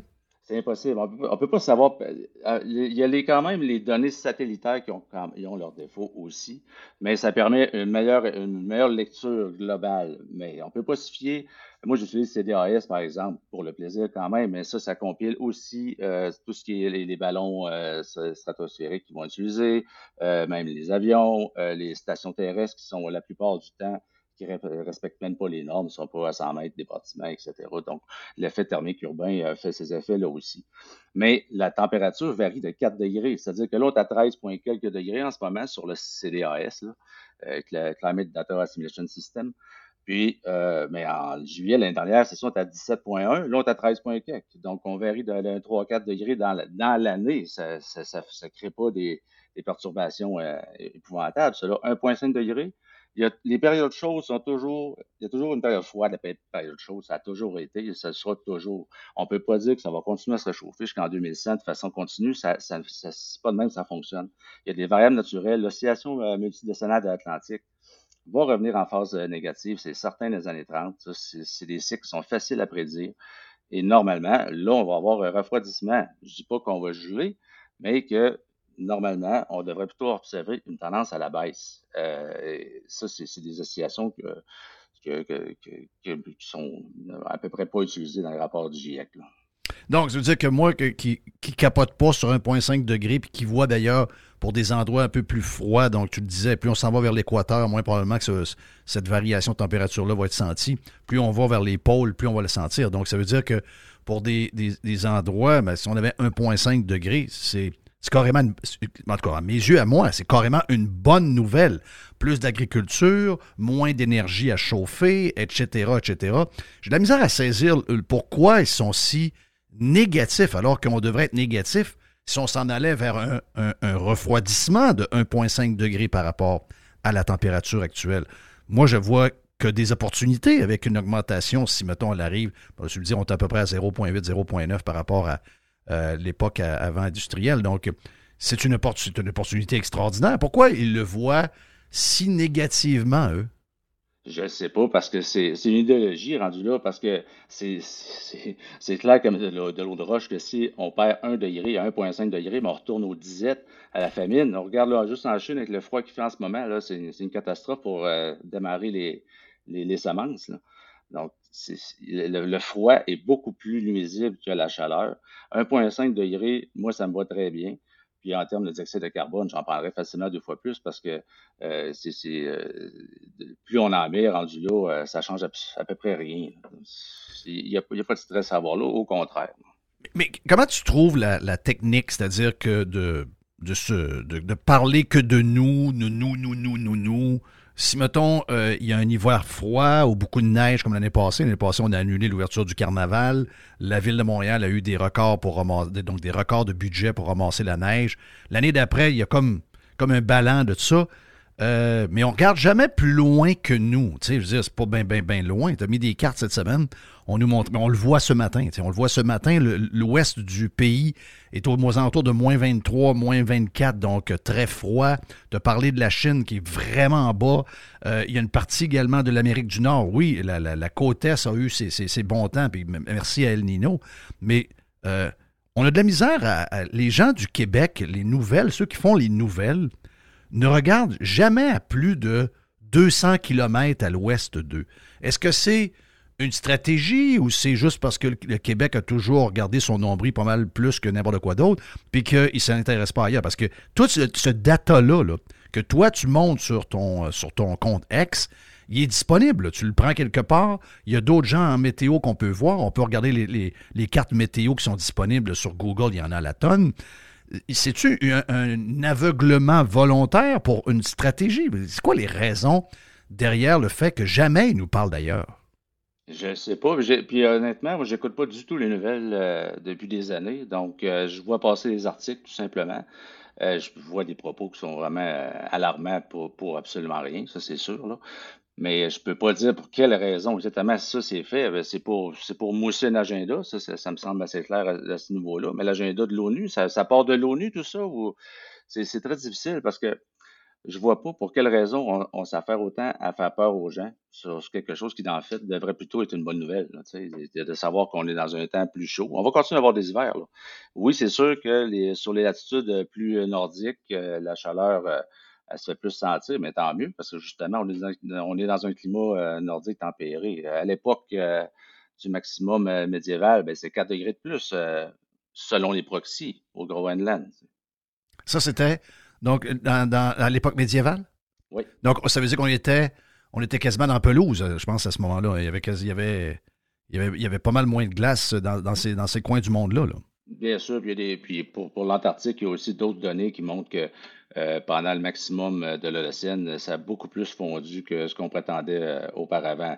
Puis si on regarde l'ancien euh, interglaciaire, le Hénien, c'était de loin plus chaud parce qu'il n'y avait presque pas de cryosphère à l'époque. Donc, c'est...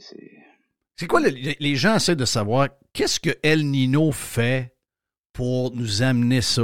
Pourquoi nous, on a eu ça? Pourquoi on a eu un hiver doux, quasiment pas de neige, beaucoup de redoux? Euh, avant, c'était. Je parlais de 1983 hier, parce que 1983, je me rappelle, euh, c'était genre d'hiver de même, quasiment pas de neige, euh, température souvent très, très, très douce. Mm-hmm. On était comme. Tout le monde était content de ça. On savait pas trop c'était pourquoi, 83. Aujourd'hui, on a plus d'informations, on sait de où ça vient, puis l'information circule un peu plus. Mais, donc, le gros chien qui vient de rentrer, que Check-moi, c'est ta bête. Check-moi, c'est ta bête, ça n'a aucun sens. puis, on n'avait pas l'info, puis c'était le même, puis on célébrait, là, veux dire, euh, on était content quand il y avait un hiver doux. Pourquoi les gens capotent euh, avec El Nino? On le savait, là. tu l'avais dit au ben début, tu avais dit, tu vas voir, avec El Nino, on va avoir un hiver, le fun, puis on va être bien. Crif, euh, il n'y a pas longtemps, on, était, on était joyeux de ça. Là, c'est le malheur. C'est hallucinant. Puis on, on, est assez vieux pour se souvenir qu'il y a eu des carnavals qui faisaient très froid, puis d'autres que, et je pense que le château de glace va fondre. Oui. Ça a toujours été ça. Là. Oui. à un moment donné, il faut, faut en revenir un peu. Euh, on dramatise euh, beaucoup, là. C'est certain. Je le vois quand je vois les écrits passer de, de, certains médias. Euh, je pense qu'il y a des journalistes qui font de bon job, d'autres moins. Euh, qui prennent pas le temps de, de, de, chercher et aller au fond des choses. Parce que dans le temps aussi, c'est sûr, monsieur, quand j'étais jeune, il me semble qu'il y avait des, des journalistes là, de, scientifiques, de, recherche, qui il y, avait, des choses intéressantes. Là, c'est de moins en moins. Là, c'est des activistes. Oui, là, c'est plus des activistes. C'est ça, c'est plus des activistes. Qu'est-ce qui s'est passé dans les dernières heures? On finit avec ça. Euh, ben, encore là, c'est quelque chose d'assez. Puis, puis, puis, moi, ça me surprend un peu de voir l'état d'Hydro-Québec avec son nombre de pannes et pas de solution. Il y a des pannes partout.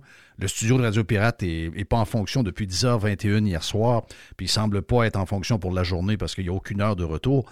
Euh, on a de plus en plus de problèmes. Mais je veux dire, le passage d'un front froid avec une masse d'air chaud en avant puis une masse d'air froid en arrière qui provoque une période de, d'entre-deux où tout gèle, puis qu'il y a des squalls de neige, puis qu'il y a des pics de vent. Je veux dire, on vivait ça. Euh, moi, j'ai 56 ans. Je vivais ça quand j'avais 10 ans. Ça, c'est arrivé à tous les hivers. Ça arrive tout le temps. Euh, pourquoi aujourd'hui, c'est comme plus euh, spectaculaire que ça n'a jamais été? Puis je suis essayer de comprendre. Parce que Hydro-Québec va dire Ouais, la raison pourquoi notre, réseau n'est pas fiable, puis qu'on a de la misère à, soutenir la demande au niveau du service, c'est à cause des changements climatiques. Mais y a quelque chose d'exceptionnel qui est arrivé? Dans les 72 dernières heures? Non, absolument pas. Puis comme je disais tantôt, de toute façon, les études le prouvent que sur 40 ans, euh, l'ondulation du courant G euh, n'est pas... Euh, il n'y a, rien qui montre que, la sinuosité a augmenté de façon significative. En fait, absolument pas. Donc, les masses d'air, ben, c'est ça, ils ne se mélangent pas entre elles. Hein. C'est ça qui crée aussi tous ces, ces contrastes-là, qui amènent toutes les rafales de vent. Puis, c'est des choses absolument normales. Ça va continuer à arriver, ça c'est sûr. C'est pas causé par un réchauffement euh, climatique d'origine humaine. Ça n'a aucun sens. Il faut, regarder ailleurs. Donc, euh, si, on, sait que c'est pas le CO2 qui crée ça, ben là, ça n'a pas le choix d'être autre chose. Il faut regarder les variables naturelles. Puis là, ben, de toute façon, El Nino va casser. J'ai entendu quelqu'un à radio là, euh, dernièrement, qui disait que El Nino allait se poursuivre jusqu'à l'été et l'automne, peu importe, parce qu'elle se poursuivre? Euh, c'est pas le cas du tout. Euh, quand on regarde les, données à l'heure actuelle, ça va euh, plutôt casser d'ici le printemps. Et autour de juillet à août, je serais pas étonné de voir la Nina commencer à apparaître. Oh, pour avoir la Nina, excuse-moi, back to El Nino et la Nina qui arrive pas longtemps après. Ben la Nina, elle, a fait quoi pour nous habituellement? Je sais que c'est pas, pas automatique, mais elle nous amène quoi, la Nina? Je comprends qu'elle nous amène plus de neige? Oui, ben plus de neige, j'avais plus de froid aussi, parce que là, c'est un peu l'inverse. que Nino, c'est plus les États-Unis qui sont en anomalie négative normalement, et le Canada en anomalie positive. Je parle de température. Euh, et pour les précipitations, ben, ça ne change pas énormément pour nous. Je me serais attendu euh, si euh, d'autres oscillations, que ce serait long à expliquer à l'heure actuelle, mais El Nino, c'est sûr, comme tu le sais, favorise les précipitations sur la côte est américaine. C'est pour ça qu'on voit beaucoup d'anomalies positives à l'heure actuelle.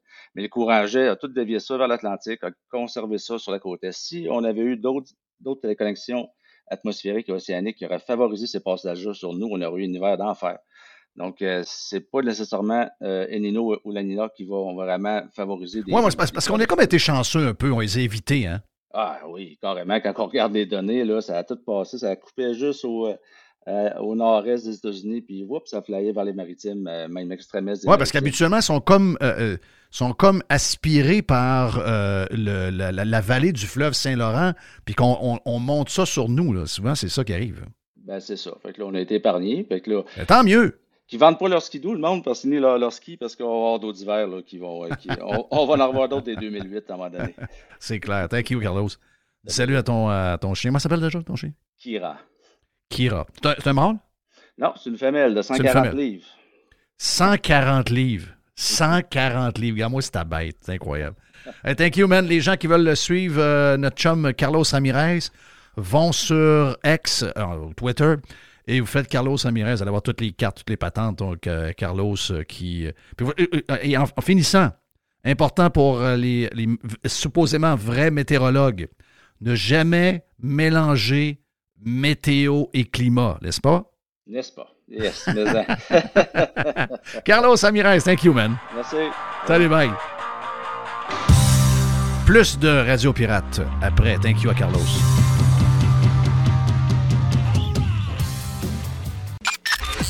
Listen, radiopirate.com, Radio Pirate.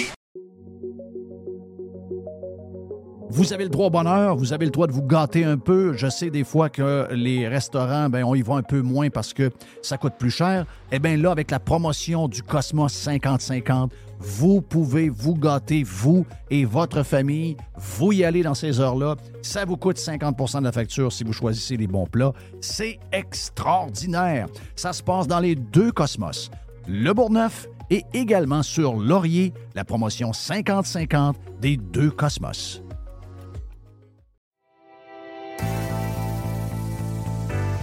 On a les deux pieds dans le printemps et c'est le temps de magasiner chez Tanguay. Présentement, on vous offre plusieurs promotions. On a jusqu'à 800 dollars de rabais sur les matelas Beauty Rest et on vous offre une robe de chambre en prime. On a également 20% sur la décoration murale sélectionnée et on a jusqu'à 300 dollars de rabais à l'achat de deux appareils de cuisine de même marque certaines conditions s'appliquent. Pour mieux vivre à la maison, tout commence par Tanguay. Toujours trois façons de magasiner. On va sur le web à tanguay.ca. On parle avec un expert au 1-800 Tanguay ou encore en magasin. C'est le printemps. C'est le temps de magasiner chez Tanguay.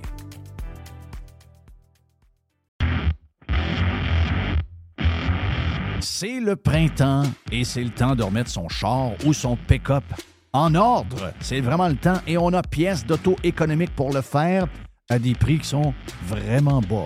Vous savez qu'on a déjà des prix bas. On a les prix les plus agressifs pour les pièces d'auto sur le marché et on rajoute au mois de mai une super promotion jusqu'au 31 mai. Entre autres, on a 15% de rabais additionnel sur les plaquettes de freins Bosch. On a 15% de rabais additionnel sur les disques Perfect Stop. Et on a également 15% de rabais additionnel sur les essuie-glaces Bosch. Et au cours du mois de mai, le mois de mai, c'est aussi le mois des amortisseurs, on a 15% additionnel sur des produits comme Monroe, KYB, Unity et TMC. Pièces auto-économiques, c'est neuf magasins bientôt. On ouvre dans quelques jours du côté de Drummondville, juste le long de la 20, dans le, genre de Power Center, que là, vous allez avoir un superbe magasin. On a donc neuf magasins dans quelques jours. Il y a également sur le web, vous allez sur pièceséconomique.com pour une livraison qui soit gratuite ou encore à faible coût pour certaines régions. Pièce d'auto économique est en feu. On a notre magasin, entre autres, sur Saint-Sacrement, au coin Charret, qui est ouvert le samedi jusqu'à midi. Bientôt, neuf magasins, un super site transactionnel, des produits avec des promotions de malades pour le printemps. C'est ça, pièce d'auto économique avec un propriétaire 100% local. Tous les détails sur pièce économique avec un S.com. Les hautes pistes d'Aubert et Mathieu sont des vins admirables. Un chardonnay brioché accompagne un pinot noir sur la framboise. Ils sont offerts à moins de 20 Je lance l'invitation. Goûtez les hautes pistes. 100% Jeff Filion. Dans notre version camping de Radio Pirate Live Prime, on a Joamel, vive la technologie, puis euh, vive la mobilité, c'est extraordinaire. Donc, euh, beaucoup de monde, pas de courant, mais Jo en avait. Donc, euh, on sait qu'on on devait avoir un, vestiaire avec Max Truman. Max semble pas avoir de courant. Donc, c'est un peu le bordel le matin, mais c'est pas grave. On s'organise. Jour de bonne humeur? Yes! Hey, parlant de, de, manquer de courant, t'as-tu vu le monde? Là, ça devient. Écoute, c'est rendu un film d'horreur. Jeff, je lisais l'histoire du REM. Il y a du monde qui a été pogné deux heures sur le pont Champlain, pas de lumière. Imagine, là, une ah, personne âgée tout seul, mettons, qui a un petit peu peur, embarque là-dedans t'es pogné deux heures sur le pont Champlain. Je te dis, c'est Excuse-moi, c'est dangereux, Chris, ah cette affaire-là. Si quelqu'un fait une crise cardiaque là-dedans, je sais pas, là, ou euh, il y a une urgence quelconque, euh, il va avoir un mort. il va finir par avoir un mort là-dedans. Mais ça ne tente pas de dire on arrête puis on va reprendre, mais qu'on soit correct. Sérieux, c'est dangereux, là. Non, non, c'est incroyable. Puis tu sais, c'est surélevé, fait que tu peux pas comme débarquer. Tu peux pas sauter en bas, là. Ouais, c'est ça, exact. Je sais pas si les portes s'ouvrent, ben, sûrement, d'urgence, là, mais... Euh, non, sérieux, moi, ça ne tente pas pantoute d'essayer ça avec ce qu'on lit. Hein. Oui, il y en a qui disaient j'ai hâte qu'il y en ait un euh, vers la 15 pour aller à Montréal-Nord, puis euh, dans ces places-là. Euh, ouais, un peu, là. Moi, je suis pas sûr que ça me tente d'embarquer dans ni un ni l'autre. Un peu rent tabarnache. Ben, la, la, priorité, c'était réellement l'aéroport. Puis là, tu vois, je suis allé, cette semaine pour renouveler mes affaires de Nexus. Puis le, terminal est en construction, mais tu sais, on parle de 2027, peut-être 2028. Ça c'était bien plus urgent. On est une des seules villes qui n'a pas de lien avec l'aéroport. C'est la seule. Tu as juste l'autobus, je pense que c'est la 747 qui va là. C'est vraiment un shit show aussi. Mais euh, on n'est même pas capable de faire les affaires sur le sens du monde quand on parle de transport, justement, entre guillemets, structurant. On a, on, a on, en parle à tous les jours. On a connecté Brossard avant l'aéroport. Tu vois que ça ben va pas en tout. Mais, on en parle à tous les jours euh, de ça. Si, bon, ils nous donnent pas le goût d'en faire d'autres? Non, non, non. Faut, faut, ça prend un moratoire. Il faut tout arrêter ça. Oui, oui, oui. On parlera de Lyon tantôt en passant. Euh, vite, savoir ce qui se passe avec eux autres, puis euh, même le panier bleu, euh, vite, vite, vite. Mais avant, dans les choses que tu as écrites sur, sur X puis qui a provoqué de la réaction, c'est sûr que c'est. Moi, j'ai mélangé ça, j'en ai parlé dans l'ouverture un peu avec Mr. White. J'ai mélangé un peu les deux, ce qui se passe au fédéral avec la loi sur le, contrôle des, des, médias sociaux, puis de tout ce qui se raconte, etc. Et aussi les gens qui, avec ce qui se passe avec les conseils de ville, puis les maires, les élus, qui voient là-dedans la même chose de de réglementer le Québec au point où on pourrait punir les gens qui vont aller questionner de manière un peu, euh, on va le dire, peut-être un peu impoli. Ils vont se donner une genre de, de je sais pas qui ils vont mettre là-dedans.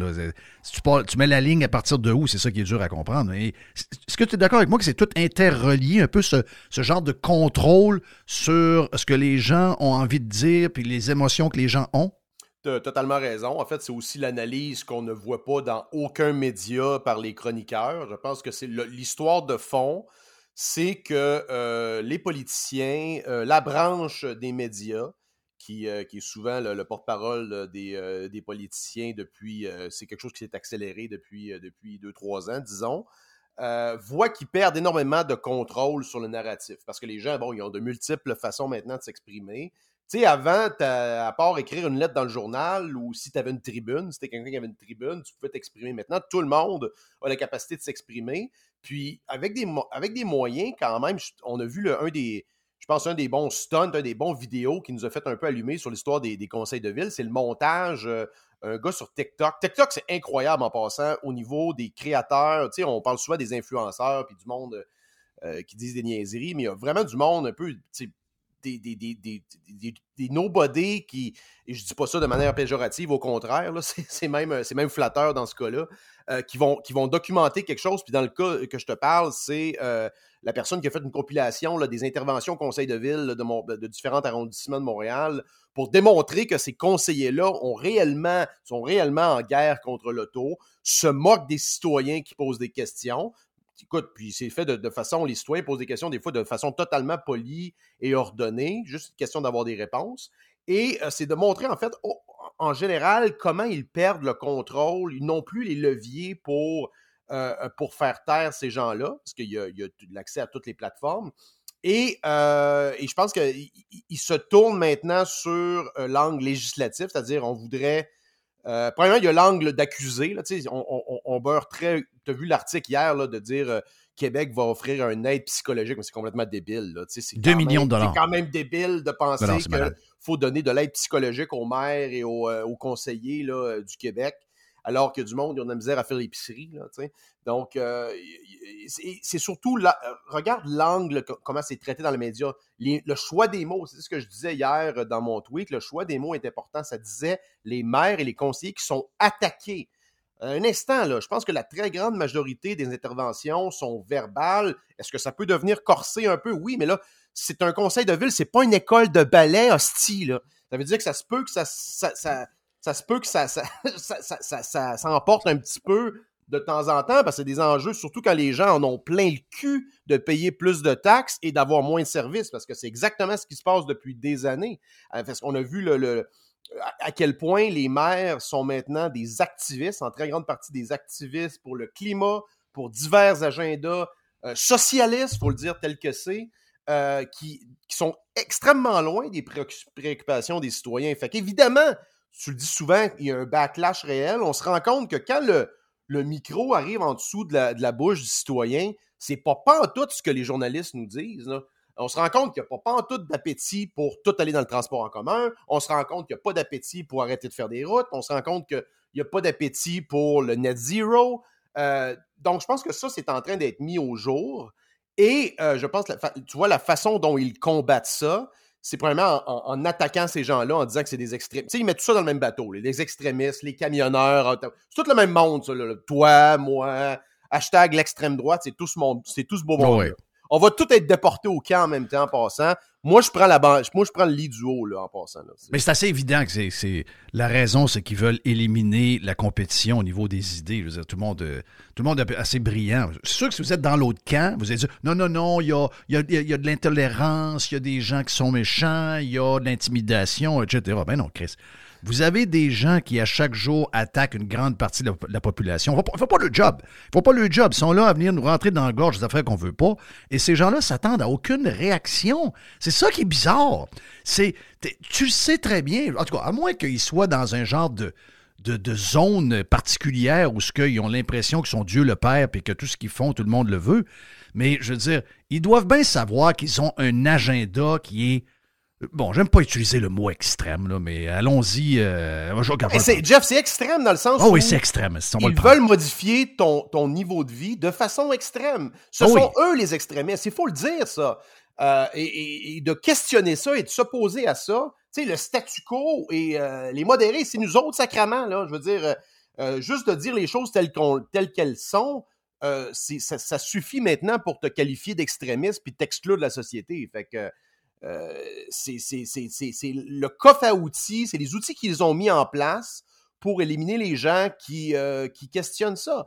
Puis euh, écoute, la façon dont ils s'attaquent à ça, puis ça a toujours été l'agenda, Jeff, de la gauche radicale autoritaire comme Justin Trudeau de criminaliser le discours. Tant au niveau du climat, tu as vu le, le, le, le fêlé dans l'ouest du NPD qui voulait criminaliser la négation des changements climatiques ou de parler en, je pense, de faire la promotion des énergies fossiles, whatever. Euh, un autre délire complètement fou. Et euh, toute la notion de, de discours haineux. Ça, cette notion-là, elle va être extrêmement élastique en passant. Ça va être mis dans les mains d'une nouvelle agence fédérale. What could possibly go wrong?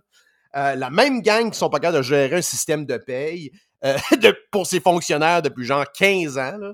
Donc, ces gens-là vont, vont, gérer le discours Internet et s'assurer qu'il n'y ait pas de débordement. Et ça, ça va 100% être instrumentalisé pour contrôler les voix dissidentes. Puis en passant, les idiots utiles du bloc, puis les souverainistes qui applaudissent sur ces lois-là, ça va 100% être utilisé pour vous fermer la trappe. C'est sûr. Le référendum, là. Fait que, mais c'est quand même incroyable de voir qu'un parti qui veut se séparer d'un gouvernement ou d'un État qui, soi-disant, l'oppresse, l'opprime, pardon, euh, va encourager les lois liberticides et de censure de ce même État-là. Et crif que tu ferais, là, tu ferais plaisir à mon père qui est mort depuis, depuis 18 ans. Mon père, lors de l'histoire de choix, mon père est un souverainiste, un ancien député bloquiste, t'es rentré dans le bureau d'Agnès Maltais, il est allé dire Tu te réjouis qu'ils veulent fermer une station de radio à Québec. C'est le fédéral, Calis! Ben exactement. Hey, des gars comme euh, René Lévesque, Pierre Bourgault, vous pisserez dessus là, à, regarder vos discours totalement contradictoires. Hey, ça parle de liberté, on va se donner la liberté, tous les moyens. Ça veut vous fermer la trappe en censurant Internet. Voyons donc les, les, peines sont, sont fréquentes. Je veux dire, pour toi, comme, euh, comme gars qui, chronique avec nous autres, comme nous autres podcasters, excusez-moi, ça se demandait si on veut jouer ce game-là. Là, 20 à 50 000, ça peut être 10 plaintes en passant. Là. Ça peut être 10 fois 20 000. Je ne sais pas si vous avez vu le résumé de, de euh, Ezra Levent, il l'explique très bien. Le résumé est très simple à comprendre. C'est 20 à 50 000 par cas, pas une fois. C'est sur le nombre de plaintes que tu peux avoir. et ultimement, ça peut être aussi de la prison et ça peut aller jusqu'à de la prison à vie. Si tu si tu scrapes un enfant à le poignasant, tu vas faire de la prison chez vous. Mais si tu dis que Trudeau est un incompétent et un imbécile, ça se peut que tu finisses en prison en dedans. Ça, c'est des pays de merde. Euh, je sais pas si tu as remarqué, dans la note, c'est écrit, euh, là, je l'ai en anglais, là, euh, c'est une, mesure préventive pour protéger toutes les personnes au Canada. il n'y aurait pas besoin de preuve qu'une offense a actuellement été commise. Donc, c'est purement. Écoute, c'est, ça, ça remonte à, la Chine euh, communiste de Mao, avec les, les, les tribunaux kangourous, là, avec les exécutions sommaires. C'est à peu près ça. Là. Tu viens de parler de. Tu nous as parlé sur deux affaires tantôt. Tu as dit les, les, chroniqueurs, les journalistes disent pas un mot là-dessus. Les politiciens sont de connivence avec, entre autres, le même le, Bloc québécois et de connivence. Et le monde en général, à part nous autres qui en parlent, personne ne parle de ça. Là.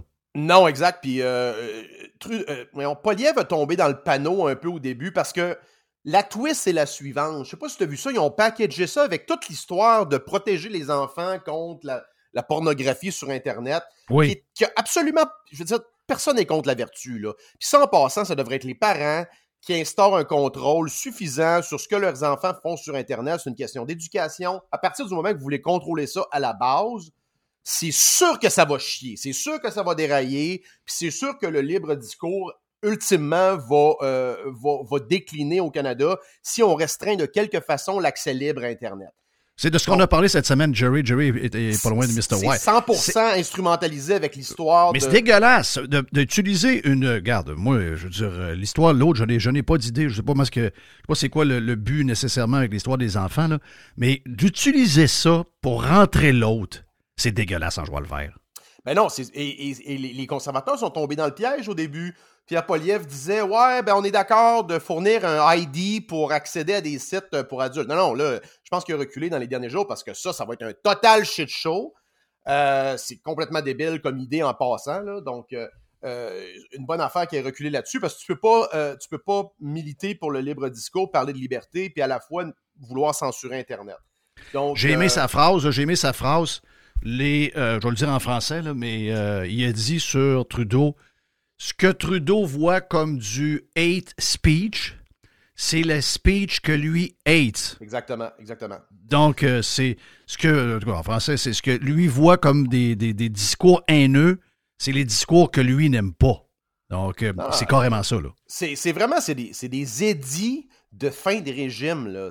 Rappelez-vous, quand les, les- les- républiques so- soviétiques tombaient là, en 89, tu avais tous les petits dictateurs qui faisaient des rassemblements avec leurs militants, avec des foules qui applaudissaient. Puis euh, une semaine après, ils se faisaient fusiller par l'armée. c'est essentiellement le même genre de, de- démonstration de faux soutien. Euh, écoute, c'est très inquiétant. D'ailleurs, encore une fois, on est ridiculisé sur la scène mondiale avec ça. Ça a été repris sur X. Je pense que même euh, Elon Musk a tweeté là-dessus. Donc, euh, Oui. vous n'êtes pas écœuré de ça, là? Je veux dire, euh, je veux dire, c'est quand même notre pays, là. On est quand même, puis on est quand même passé d'un pays qui était euh, euh, admiré, puis on était comme le good guy de la place. On rentrait dans le party, tout le monde nous, nous tapait sur l'épaule, puis nous donnait une bière. À cette heure, on rentre, tout le monde rit, C'est Ben exactement ça qu'est le Canada, là. C'est carrément ça. C'est carrément ça. Mais, tu sais, tu l'as t'as- t'as dit tantôt, c'est, euh, ben, que, tu sais, la volonté derrière ça, oh oui, c'est qu'ils veulent se protéger un peu dans leur folie extrême. Mais aussi, l'autre partie, là, c'est que, autant pour les villes, ce qu'on parle, puis la patente de Trudeau, c'est parce qu'on a affaire aussi à des morons comme politiciens, là. des gens qui sont incapables de prendre la critique, incapables d'endurer aucune chaleur. Quel, quel genre de monde qui se lance en politique aujourd'hui? C'est quoi Moi, ces faiblards-là? Moi, Écoute, je maintiens mon argument, Jeff, que tu prends un maire ou un conseiller d'il y a quoi, 20-25 ans, puis un citoyen qui l'aurait envoyé chier, il serait parti à rire. là. je veux dire, ou à partir du moment, puis je l'ai dit dans mon tweet, puis il y a du monde qui m'ont mal cité, hein, mais là, il y a du monde qui abuse. Ouais, mais il y a rien qui manque dans le code criminel puis dans le code civil pour dealer. Euh, c'est parce que les villes, Jeff, ils contrôlent quand même la police. Là, donc, tu peux, a quelqu'un qui te menace de mort ou qui menace de faire sauter le conseil de ville avec une bombe, ben, vous, pouvez envoyer, vous pouvez envoyer la police. Vous voulez quoi? L'armée? Les forces spéciales? Euh, si- vous avez besoin de quoi de plus, là? Absolument. Il n'y a absolument rien de nécessaire dans de, législation pour dealer avec ce soi-disant problème de gens qui sont pas contents d'un conseil de ville. Ça, c'est une totale lubie, encore une fois. C'est encore le biais d'action de la CAQ de faut, entre guillemets, faut faire quelque chose. Finalement, ça va juste faire de la merde. Ça va juste alourdir le, le- le- le- les lois puis les règlements qui sont déjà obèses dans les villes du Québec. Puis on parle pas des vrais enjeux pendant qu'on parle de ça. Là. Regarde, un matin, on se rend compte que dans, la presse, il y a une famille de genre 5-6 qui vivent dans une tente en dessous du métropolitain. C'est ça le Québec de Legault puis le Montréal de, Valérie Plante. Oui, exact. C'est ce sont les vrais sujets qu'il faut, qu'il faut jaser qu'il faut régler. Euh, Il y a des petites affaires qui ont sorti au niveau euh, des, nouvelles économiques qu'on avait déjà jasé pas mal dans le passé, mais qui sont que confirmées. Entre autres, euh, l'histoire du panier bleu terminé. Mais là, on apprend sur l'histoire du panier bleu, ce qui est bizarre, c'est qu'une enveloppe de 6 millions qui va s'ajouter aux 15 millions que les citoyens ont déjà mis dans ce crise d'idées complètement folle-là, qui va servir à payer les 39 employés qu'on Ben avait ben oui, pour oui. qu'il y ait un bon salaire pendant un an, puis qu'on va, va payer plein d'affaires avec ça, dont des fournisseurs. Joie le vert de joie le vert. Là, euh, tu sais, il faut que le monde, il- il- tu sais, souvent, je pense qu'ils croient à tort que, mettons que ça a coûté 20 millions, il y a, quelqu'un, genre de véreux quelque part, qui s'est mis 20 millions dans les poches. C'est pas comme ça que ça fonctionne. Premièrement, euh, t'as euh, t'as un président qui est embauché, t'as un conseil d'administration, tout ce monde-là sont payés, ça a payé des bureaux d'avocats, ça a payé des comptables, ça a payé des consultants, ça a payé des agences de fucking pub euh, pour faire des campagnes de publicité. C'est ça la corruption. Tout ça, c'est tout l'argent qui paye du monde, qui ont ultimement, potentiellement, sûrement, des connexions avec la CAQ. Euh, c'est ça de la corruption, là. Et tout ça, ça, ultimement, ça le produit un produit de marde que personne voulait, que le marché n'avait personne, il y, a au- il y avait aucun débouché pour ça. Et tu sais, au moins, si on faisait de la corruption avec du monde, avec, avec une industrie qui produit de quoi? Ben non, Esti, on fait une corruption avec des sites web que personne veut. C'est quand même, c'est quand même incroyable que tu y penses. Puis, quand on dit que le modèle québécois sera impossible à changer, c'est- si tu viens de le dire, en- en- enlever les, les 600 000 employés, les 500 000 euh, employés à la retraite, rajouter tout ce monde-là qui, qui vont s'abreuver dans le modèle québécois, comme tu disais, les agences de pub, les, les bureaux d'avocats. Eux autres, là, cette crosse-là, ils en veulent d'autres de même. Des paniers bleus, ils en veulent d'autres. Quand tu leur dis de changer ça, ils sont contre nous autres, eux autres. Ben non, Puis on c'est l'a dans le privé oui. en passant, là. C'est Ils ont l'air que du oui, monde dans le privé. C'est sûr que oui, puis ben exact, parce que d'autres, ils ont le beau, ils ont le beau jeu, ils se présentent comme des entrepreneurs, euh, c'est privé. Ben regarde, tu veux qu'on pivote sur Lyon. Lyon, c'est toutes ces, toutes ces scams-là, c'est la même affaire, dans le sens où c'est pivoté, l'argent d'investissement Québec rentre, la caisse, la FTQ, parce que c'est tout le même monde. Là. Ça prend juste un coup, un coup de fil du, du, du, euh, du, cabinet du premier ministre pour qu'il euh, ouvre, qu'il fasse un chèque. C'est exactement ce qui s'est passé dans le cas de Lyon, c'est exactement ce qui s'est passé dans le cas de, de Taïga. Puis en réalité, c'est exactement le même principe, mais euh, par un facteur 10. Le président de Lyon, en passant, il a vendu pour quelque chose comme 10 millions d'actions, euh, je pense l'année passée ou l'autre année d'avant. C'est un gars qui se payait peut-être quoi, 500-600 000 par année. Même chose pour à peu près les, les, 20 employés du management. Donc, il va euh, sortir de là, lui, il peut être retraité. Là. Ben non, ils sont morts de rire, ceux-là. Ils, ont, passé 4-5 ans à se, payer un million par année, plus ce qu'ils ont fait de gains. Euh, puis avec encore une fois un produit que nobody fucking wants. Là. Personne. écoute, dans les, euh, les earnings, dans les, les, les, excuse, les recettes qui ont été publiées ce matin, on lit. Tu sais quoi la, la raison qui disent que la, baisse des ventes puis la perte, c'est quoi la raison principale? les subventions du gouvernement. Ils disent que le traitement des euh, demandes pour les subventions, parce que la plupart des ventes, Jeff, sont faits conditionnels à l'obtention de la subvention fédérale. Donc, le fédéral débloque pas assez rapidement les subventions, fait que le monde recule puis il n'achète pas les fucking autobus. Donc, c'est quand même incroyable de penser à ça. Là. Imagine, je peux pas penser à quel autre produit qui est comme ça. Je veux dire, c'est, il n'y a aucun marché, il n'y a pas de demande organique. C'est la même affaire avec les véhicules électriques. Enlève les subventions demain matin, la demande tombe à zéro ou presque, à part quelques zélotes qui vont continuer de l'acheter. Mais c'est jamais arrivé qu'une soi-disant révolution a été faite en, mettant ça dans la gorge des investisseurs et des, clients. Euh, et en, les gravant de Les clients du Maine ne sont pas contents ben, ben du produit, entre autres. tu, euh, tu, parleras aussi à la gang de la, SAQ avec leur camion de livraison. En passant, le camion, ils ont comme mis ça un petit peu sur la glace parce que, ben, excuse, ils n'en parlent plus, mais la soi-disant révolution de Lyon puis Amazon, c'était le camion, le petit camion de livraison. Euh, alors que tout ce qui la, la, majeure partie, je pense, du chiffre d'affaires, c'est les autobus scolaires qui, en passant au Québec, sont vendus par décret. C'est-à-dire que tu es obligé d'acheter des autobus électriques et le, à peu près le seul manufacturier qui se qualifiait, je ne sais pas si ça avait changé parce que la merde avait pogné, euh, c'était comme par hasard Lyon. Oui. puis là, vous voulez vous cherchez de la corruption, là, Chris, ça, se ben complot. Ça, se fait ça, ah en plein jour, là. Ah oui, toutes ces demandes-là sont spécifiques à un joueur qu'ils veulent avoir. C'est dégueulasse. C'est arrivé dans d'autres dossiers récemment, d'ailleurs, en passant qu'on a vu passer sur, le web.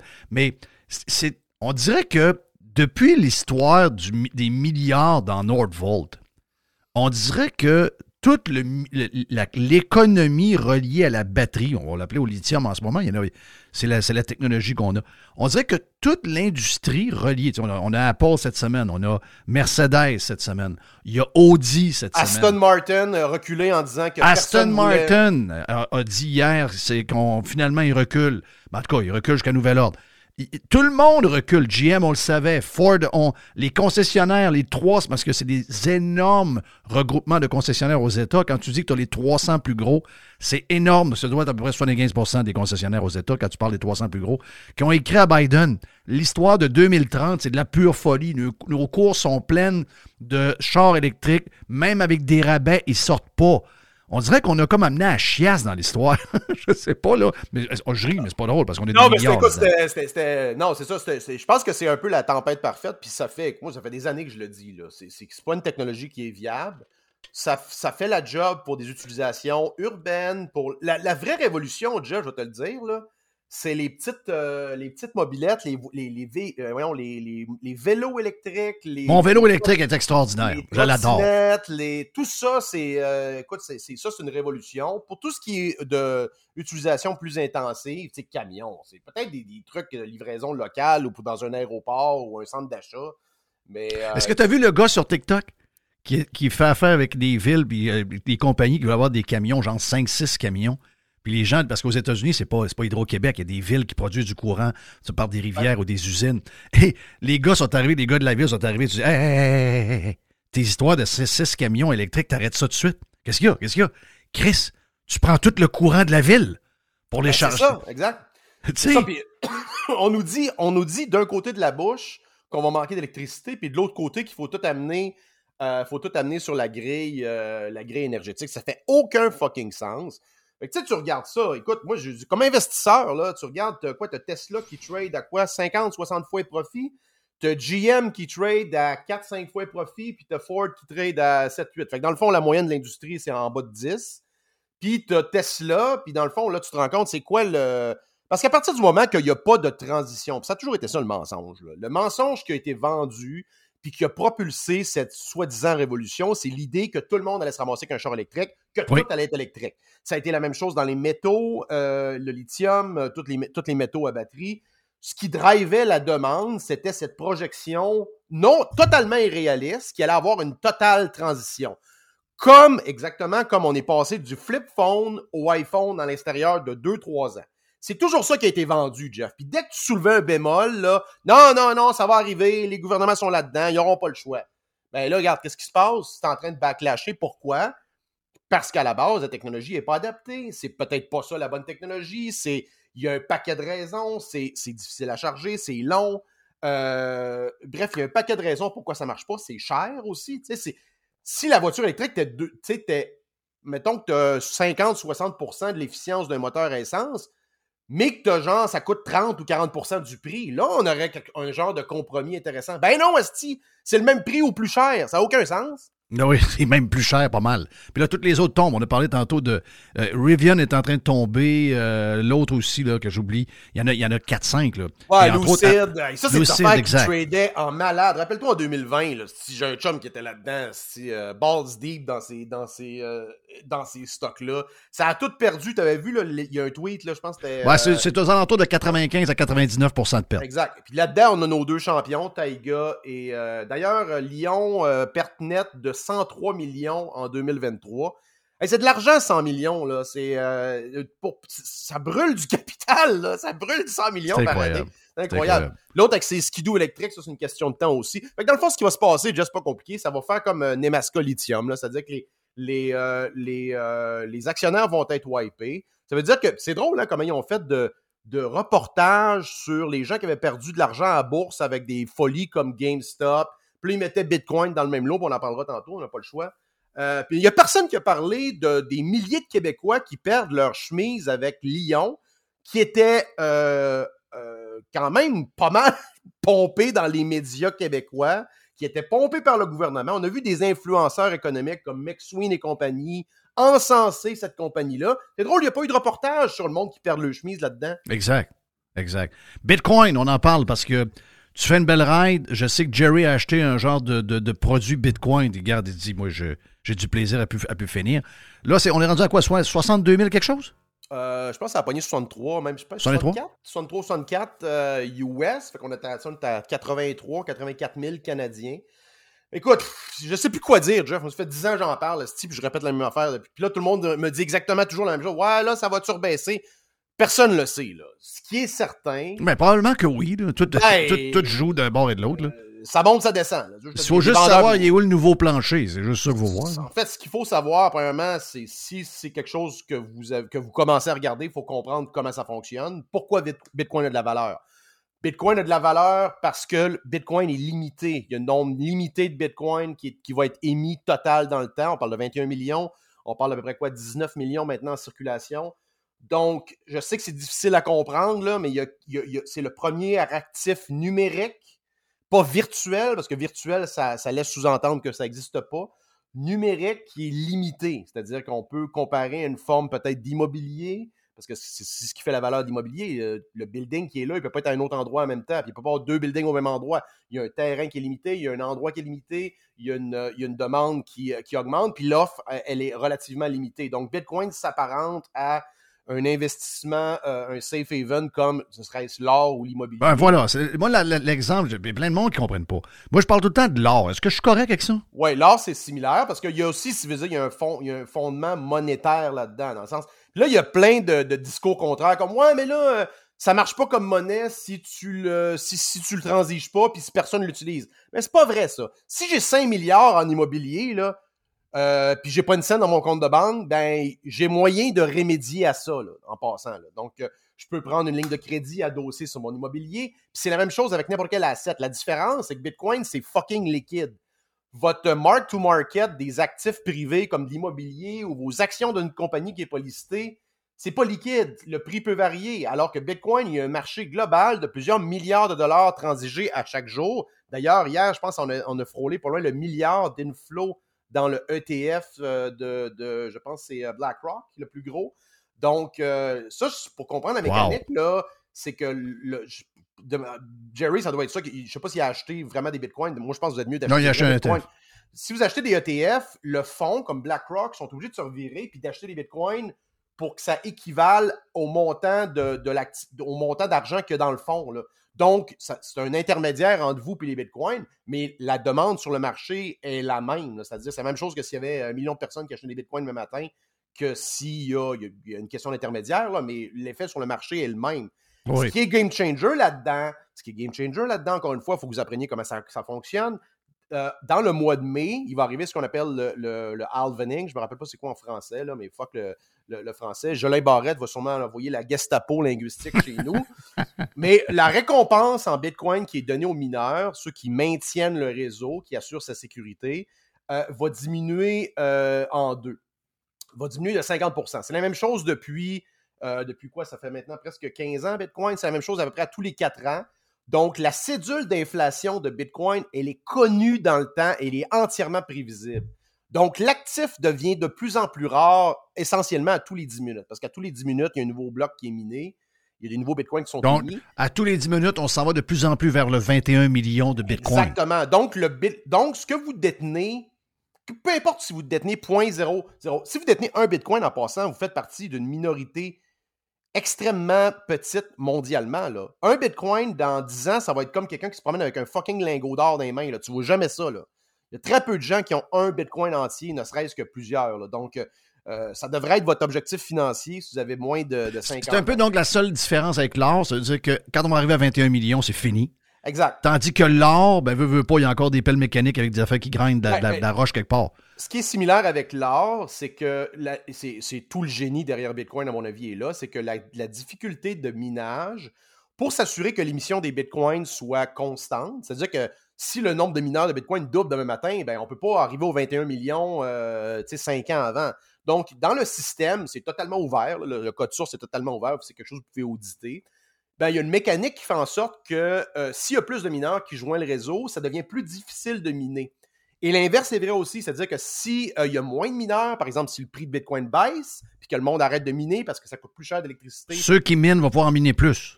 Euh, oui, exactement. Ils vont avoir plus de Bitcoin par rapport à ce qu'ils minaient avant. C'est exactement la même mécanique dans le minage traditionnel, c'est-à-dire que, mettons que le prix de l'or, actuellement, là, je t'en ai parlé, la plupart des mines d'or produisent à 700, 800, 900 piastres US all-in l'once. si le prix de l'or descend à 400 piastres, ben, il y a juste les mines extraordinairement profitables qui vont, euh, qui vont continuer de fonctionner. Euh, la, la, production d'or va baisser. Donc, ultimement, éventuellement, le prix de l'or va, remonter. Le prix de l'or va remonter. Il y a des mineurs qui vont se remettre à miner. Et ainsi de suite, et ainsi de suite. c'est exactement la même mécanique dans Bitcoin. Mais le génie, c'est que c'est fait de façon programmatique et euh, c'est entièrement prévisible. Donc, les mineurs Bitcoin comme Bitfarms, a qui me disent un matin, comment ça que ça ne suit pas le Bitcoin? Il y a une raison. Premièrement, c'est une compagnie en bourse, donc c'est pas totalement oui, je veux dire, ils mènent le Bitcoin, mais c'est quand même une compagnie avec un balance sheet, des actifs, des, dépenses, un passif. mais il y a aussi une, une, variable qui est la difficulté de minage. Donc, euh, si la difficulté. Parce que tu peux avoir un genre, une tempête parfaite où le prix de Bitcoin baisse puis la difficulté monte. Là. Donc euh, là, là tu es fourré parce que ça te coûte plus cher pour avoir moins de Bitcoin. Mais l'inverse est vrai aussi. Ça veut dire qu'un mineur peut être plus profitable même avec un prix baissier de Bitcoin. C'est-à-dire que si le prix de Bitcoin baisse, mais que la difficulté baisse, si ce mineur-là si ce mineur est extrêmement profitable, il peut faire plus d'argent même avec un prix de Bitcoin baissé. Oui. Donc, Très bon cours. Euh, Très bon. Ça, c'est vraiment intéressant. Fait Très bon, c'est très bon. Euh, vous devriez mettre beaucoup de temps à apprendre comment ça fonctionne. Oui, mais, mais c'est déjà une bonne introduction pour bien du monde, ce que C'est la, la chose, je pense que c'est une des plus grosses choses qu'on va voir dans notre vie. C'est, à mon avis, une des plus grandes innovations, euh, autant technologiques, sociales et politiques et monétaires. On a réussi à, à protéger l'homme de lui-même. Euh, à travers, parce que l'histoire monétaire, c'est ça, tu as résumé 5000 ans d'histoire monétaire, c'est en tant que détenteur, en tant qu'épargnant, tu veux toujours te protéger du pouvoir arbitraire de l'inflation. L'or, c'est ça. Euh, ça a fait quand même bien la job. D'ailleurs, l'or, en passant, là, c'est, tu faut pas chier sur l'or parce que je suis pour Bitcoin. Moi, j'aime les deux. D'ailleurs, j'ai des millions investis dans des projets euh, euh, miniers en général. Une once d'or, Jeff, il y a quoi, 2300 ans, 2400 ans, lors de la République romaine, vous permettait d'acheter une toge, des souliers, du parfum pour te présenter au Parlement, pas au Parlement, au Sénat, mettons. Euh, tu arrives au Sénat, tu avais ton, tout ton kit neuf. Ben aujourd'hui, une once d'or à quoi 2045 US va te permettre de t'acheter un complet, une paire de souliers, une coupe de cheveux, va te permettre de prendre euh, d'aller au restaurant puis d'aller euh, au Parlement si tu veux ou dans ton meeting. Donc, en l'espace de quoi? 2500 ans, le pouvoir de l'argent, le pouvoir de, le pouvoir d'achat de l'or est, resté intact. Malgré toute l'inflation. Malgré toute l'inflation. Puis regardez le prix des maisons adossées sur l'or sur 100 ans. Regardez le prix du pétrole adossé sur l'or. C'est beaucoup moins volatile qu'adossé euh, sur la monnaie. Vous avez vu ce qu'ils font avec l'argent, là? Avez-vous vu ce qu'ils ont fait avec l'argent? Vous n'aurez jamais une meilleure démonstration que ce qu'on a vécu dans les quatre dernières années. Si vous doutez encore que le gouvernement peut gérer de manière efficiente. Parce que la Banque du Canada, c'est le gouvernement. Là. Ils vont dire Ah, c'est indépendant. Non, non, non. Ah, ben oui, ben oui. C'est un fucking comité de monde qui lit des, qui lise des feuilles de thé puis qui essaie de, de prédire l'économie dans les 6 prochains, 12 prochains mois. Alors, ils sont dangereux. C'est dangereux. Ça peut pas arriver. Ils savent pas. Ça fait pas plus que moi depuis toi. D'ailleurs, c'est le contraire. Nous autres, on se veut dire. C'est la différence entre Joe le plombier puis Tiff McLean. Euh, Joe le plombier, il est deux pieds dans l'économie, puis il est quand même il, prend des décisions en fonction des facteurs qu'il voit, puis qui ont un impact sur sa vie. Tiff, euh, Tiff de, la Banque de, la Banque du Canada, euh, d'ailleurs, jour 1 du régime du, premier mandat Poliev, on met ça dehors. Yes, tiens toi. Thank you, man. Joe Hamel en feu, tabarnache, pas à peu près. C'était jeudi, on peut toujours le prendre le jeudi, donc en feu ah. jeudi. Ouais. Et on revient, OK, sur Radio Pirate. Pirate est fier de l'être. Radio Pirate. Radiopirate.com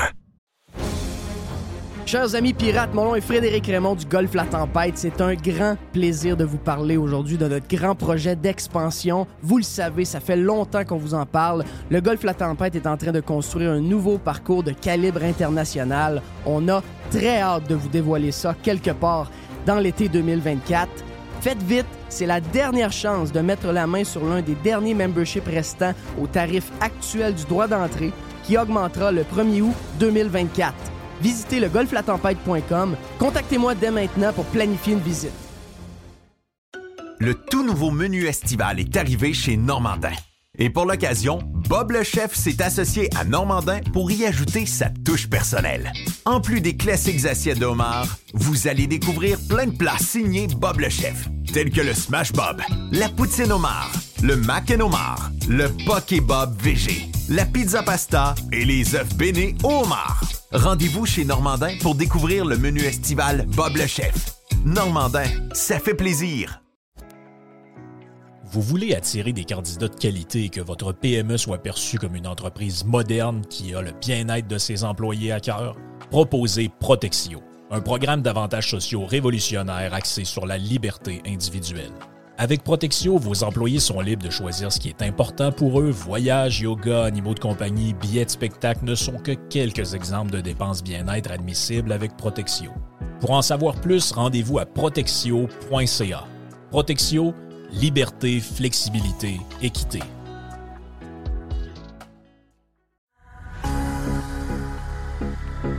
Toujours des spéciaux, toujours des spéciaux chez Panier Extra. On commence, Jerry Poulet de Cournoye, 2 pour 8 dollars. On a également, toujours dans le poulet, les poitrines de poulet désossées sous vide, surgelées à 3 dollars le livre. ah ouais, le pizza man, let's go. Oh oui, let's go. Euh, une variété de pizzas Giuseppe. C'est des pizzas de 720 grammes. C'est 3 pizzas pour 10 pièces. Jeff, il y a des boîtes de 6 barres tendres, des barres aux dates. Sunmade, c'est 4 boîtes pour 5 pièces. Et, c'est incroyable, c'est le meilleur prix au Canada, sac de 2 livres de café en grains. 10 pour un sac de café de 2 Wow, livres. wow. Sauce au foie gras. Rougier, 140 grammes, 2 pour 6 piastres. Les fraises, 2 boîtes pour 4 Les raisins verts à 1,50 la livre. Le zucchini à 1 pièce la livre. Les bananes à 50 cents la livre. Les pommes à 1 pièce la livre.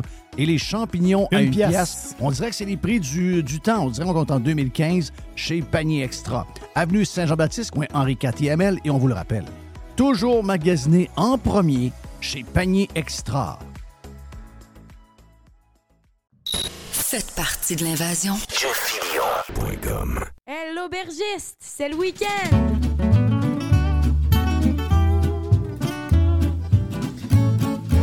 J'ai soif.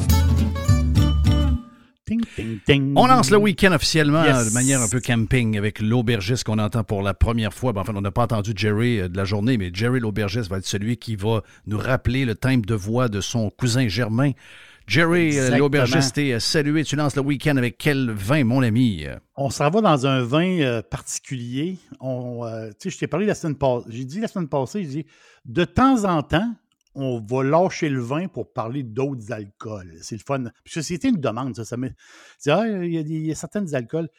Et c'est quelque chose que je t'avais déjà parlé il y a. oh, ça, fait, un bout de ça, peut-être. je sais pas, peut-être un, c'est- un 4-5 ans, peut-être, dans une autre chronique très, très ancienne.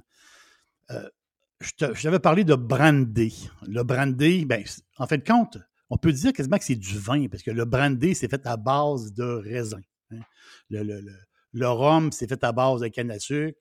Euh, les autres alcools, on, les connaît, mais le brandy, ben, l'origine du brandy, ça remonte au 17e siècle, dans les années 1600, ou, euh, ou dans ce coin-là. La face, c'est qu'à cette époque-là, les Hollandais, OK, c'est eux autres qui dominaient un peu le transport. Pendant une grande période, ils dominaient le transport de produits. Donc, ils allaient chercher des produits qui partaient de la Hollande.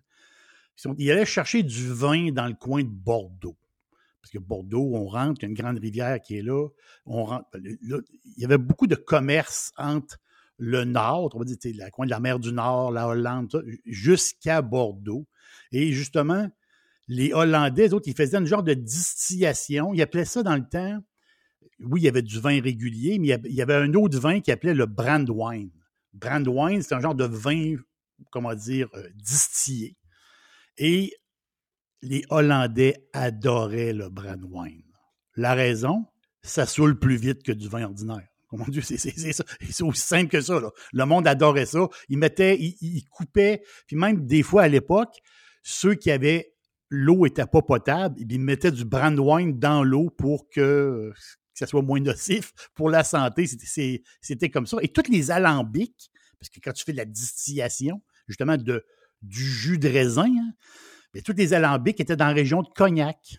On le sait, là. Cognac, brandy, ben ben c'est- un cognac, c'est un brandy.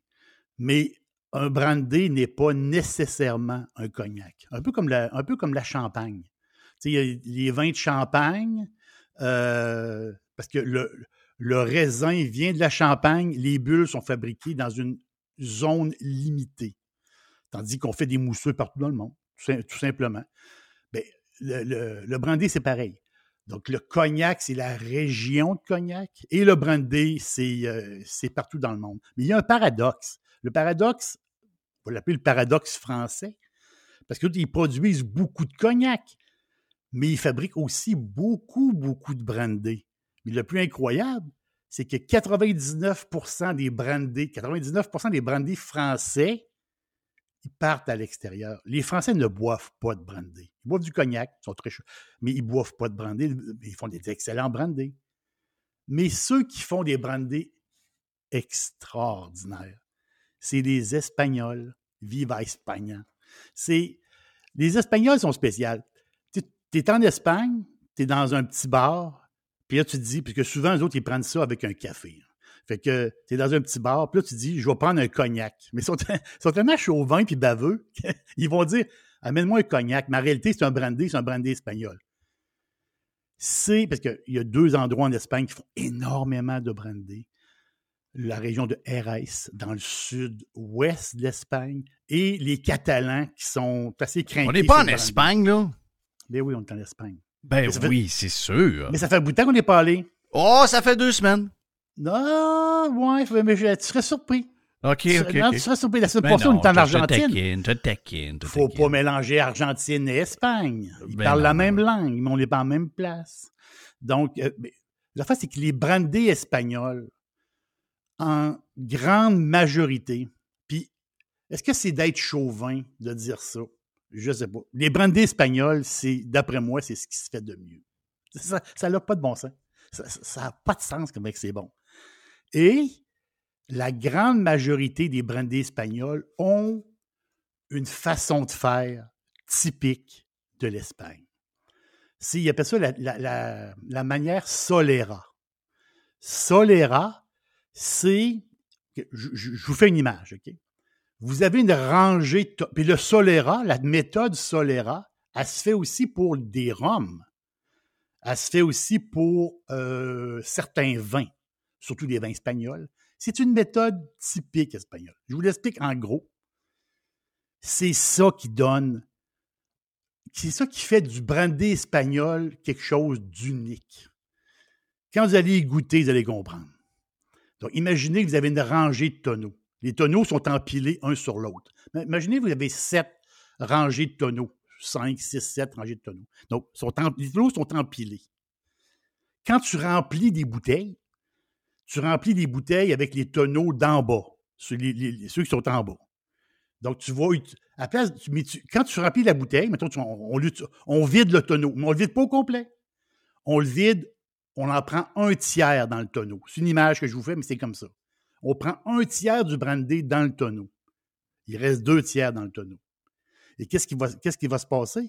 C'est que le tonneau d'en haut va aller remplir le tonneau d'en bas.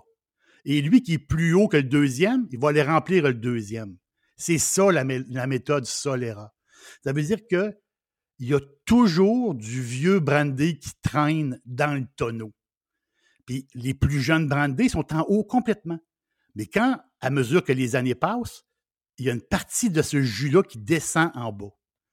C'est une méthode. Puis moi, j'aime beaucoup. Euh, il y a- ça le procédé dynamique des Espagnols, mais moi, j'aime beaucoup l'esprit en arrière du Solera.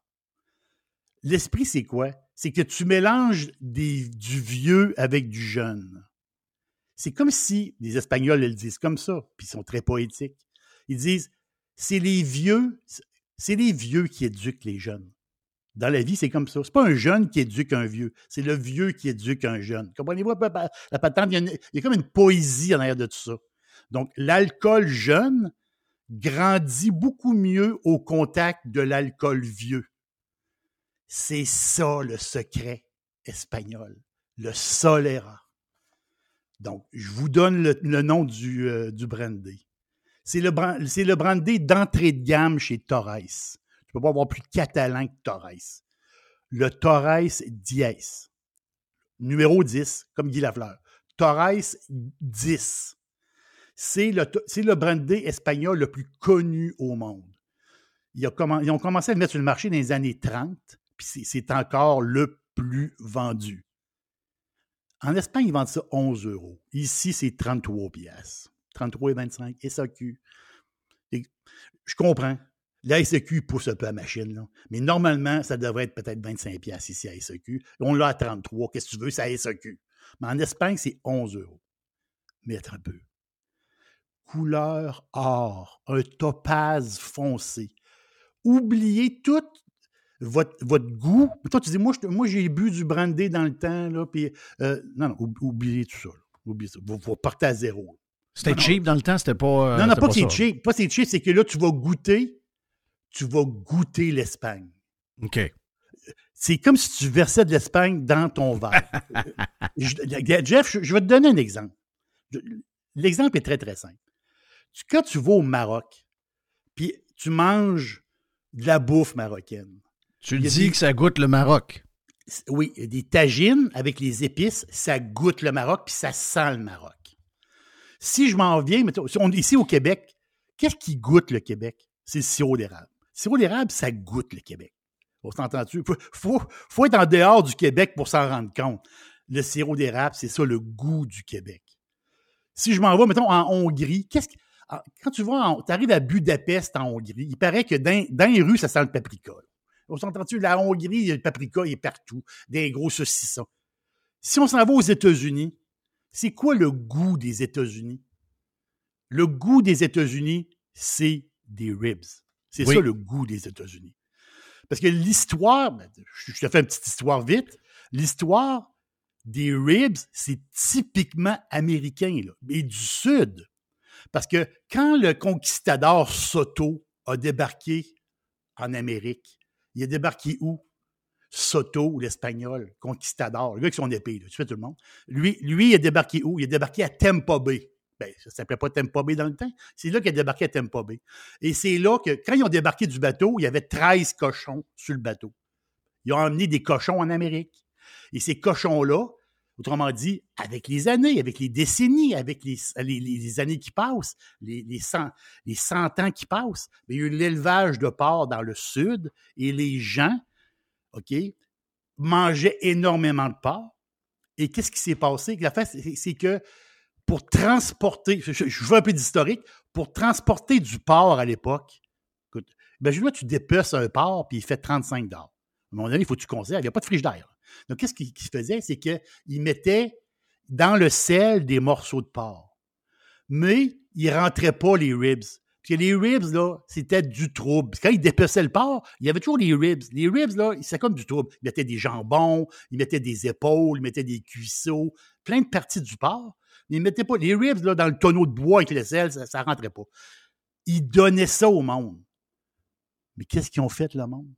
Le monde se sont ramassés de la viande ben, coriace, mais ils ont appris à cuisiner les ribs. C'est pour ça que les ribs, quand tu manges des ribs puis c'est tendre, là, tu peux pas avoir. Ça, c'est l'histoire des États-Unis. La senteur des ribs qui brûlent sur un charcoal, c'est ça le goût des États-Unis. Mais le goût de l'Espagne, je vous le dis, c'est Torres 10. Tu dis, à quoi ça goûte l'Espagne? Tu t'achètes une bouteille de Torres 10, tu te mets trois onces dans un verre, tu sniffes avec ton nez un peu, tu prends une gorgée, tu vas dire OK, je viens de comprendre. OK, oui, oui, je viens de comprendre, c'est ça que ça goûte. Espagne. Donc 33 et 25, je comprends. Ben, en réalité, c'est pas si cher que ça pour un brandy. Sauf qu'en Espagne, ils vendent, ils vendent 11 euros. C'est 11 euros à bouteille. En Espagne, des fois, il y a des deals à 10 euros. Mais quand même, je vous le dis, vous allez adorer ce brandy-là.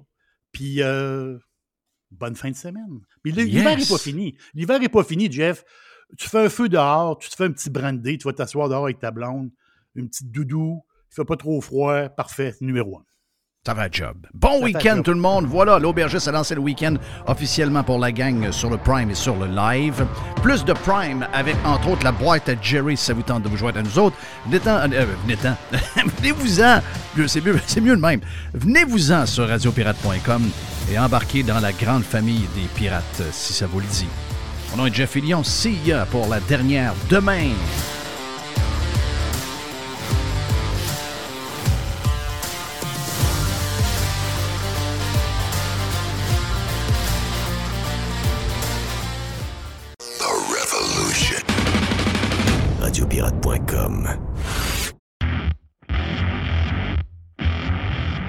Le printemps et c'est le temps de remettre son char ou son pick-up en ordre. C'est vraiment le temps et on a pièces d'auto économiques pour le faire à des prix qui sont vraiment bas. Vous savez qu'on a déjà des prix bas. On a les prix les plus agressifs pour les pièces d'auto sur le marché et on rajoute au mois de mai une super promotion jusqu'au 31 mai. Entre autres, on a 15% de rabais additionnel sur les plaquettes de frein Bosch. On a 15% de rabais additionnel sur les disques Perfect Stop. Et on a également 15% de rabais additionnel sur les essuie-glaces Bosch. Et au cours du mois de mai, le mois de mai, c'est aussi le mois des amortisseurs, on a 15% additionnel sur des produits comme Monroe, KYB, Unity et TMC. Les auto économiques, c'est neuf magasins bientôt. On ouvre dans quelques jours du côté de Drummondville, juste le long de la 20, dans le, genre de Power Center, que là, vous allez avoir un superbe magasin. On a donc neuf magasins dans quelques jours. Et il y a également sur le web, vous allez sur pièceséconomique.com pour une livraison qui est soit gratuite ou encore à faible coût pour certaines régions. Pièce d'auto économique est en feu. On a notre magasin, entre autres, sur Saint-Sacrement, au coin Charret, qui est ouvert le samedi jusqu'à midi. Bientôt, neuf magasins, un super site transactionnel, des produits avec des promotions de malades pour le printemps. C'est ça, pièce d'auto économique avec un propriétaire 100% local. Tous les détails sur pièce économique avec un S.com. Les hautes pistes d'Aubert et Mathieu sont des vins admirables. Un chardonnay brioché accompagne un pinot noir sur la framboise. Ils sont offerts à moins de 20 Je lance l'invitation. Goûtez les hautes pistes. Chers amis pirates, mon nom est Frédéric Raymond du Golfe La Tempête. C'est un grand plaisir de vous parler aujourd'hui de notre grand projet d'expansion. Vous le savez, ça fait longtemps qu'on vous en parle. Le Golfe La Tempête est en train de construire un nouveau parcours de calibre international. On a très hâte de vous dévoiler ça quelque part dans l'été 2024. Faites vite, c'est la dernière chance de mettre la main sur l'un des derniers memberships restants au tarif actuel du droit d'entrée qui augmentera le 1er août 2024 visitez le golflatempête.com. Contactez-moi dès maintenant pour planifier une visite.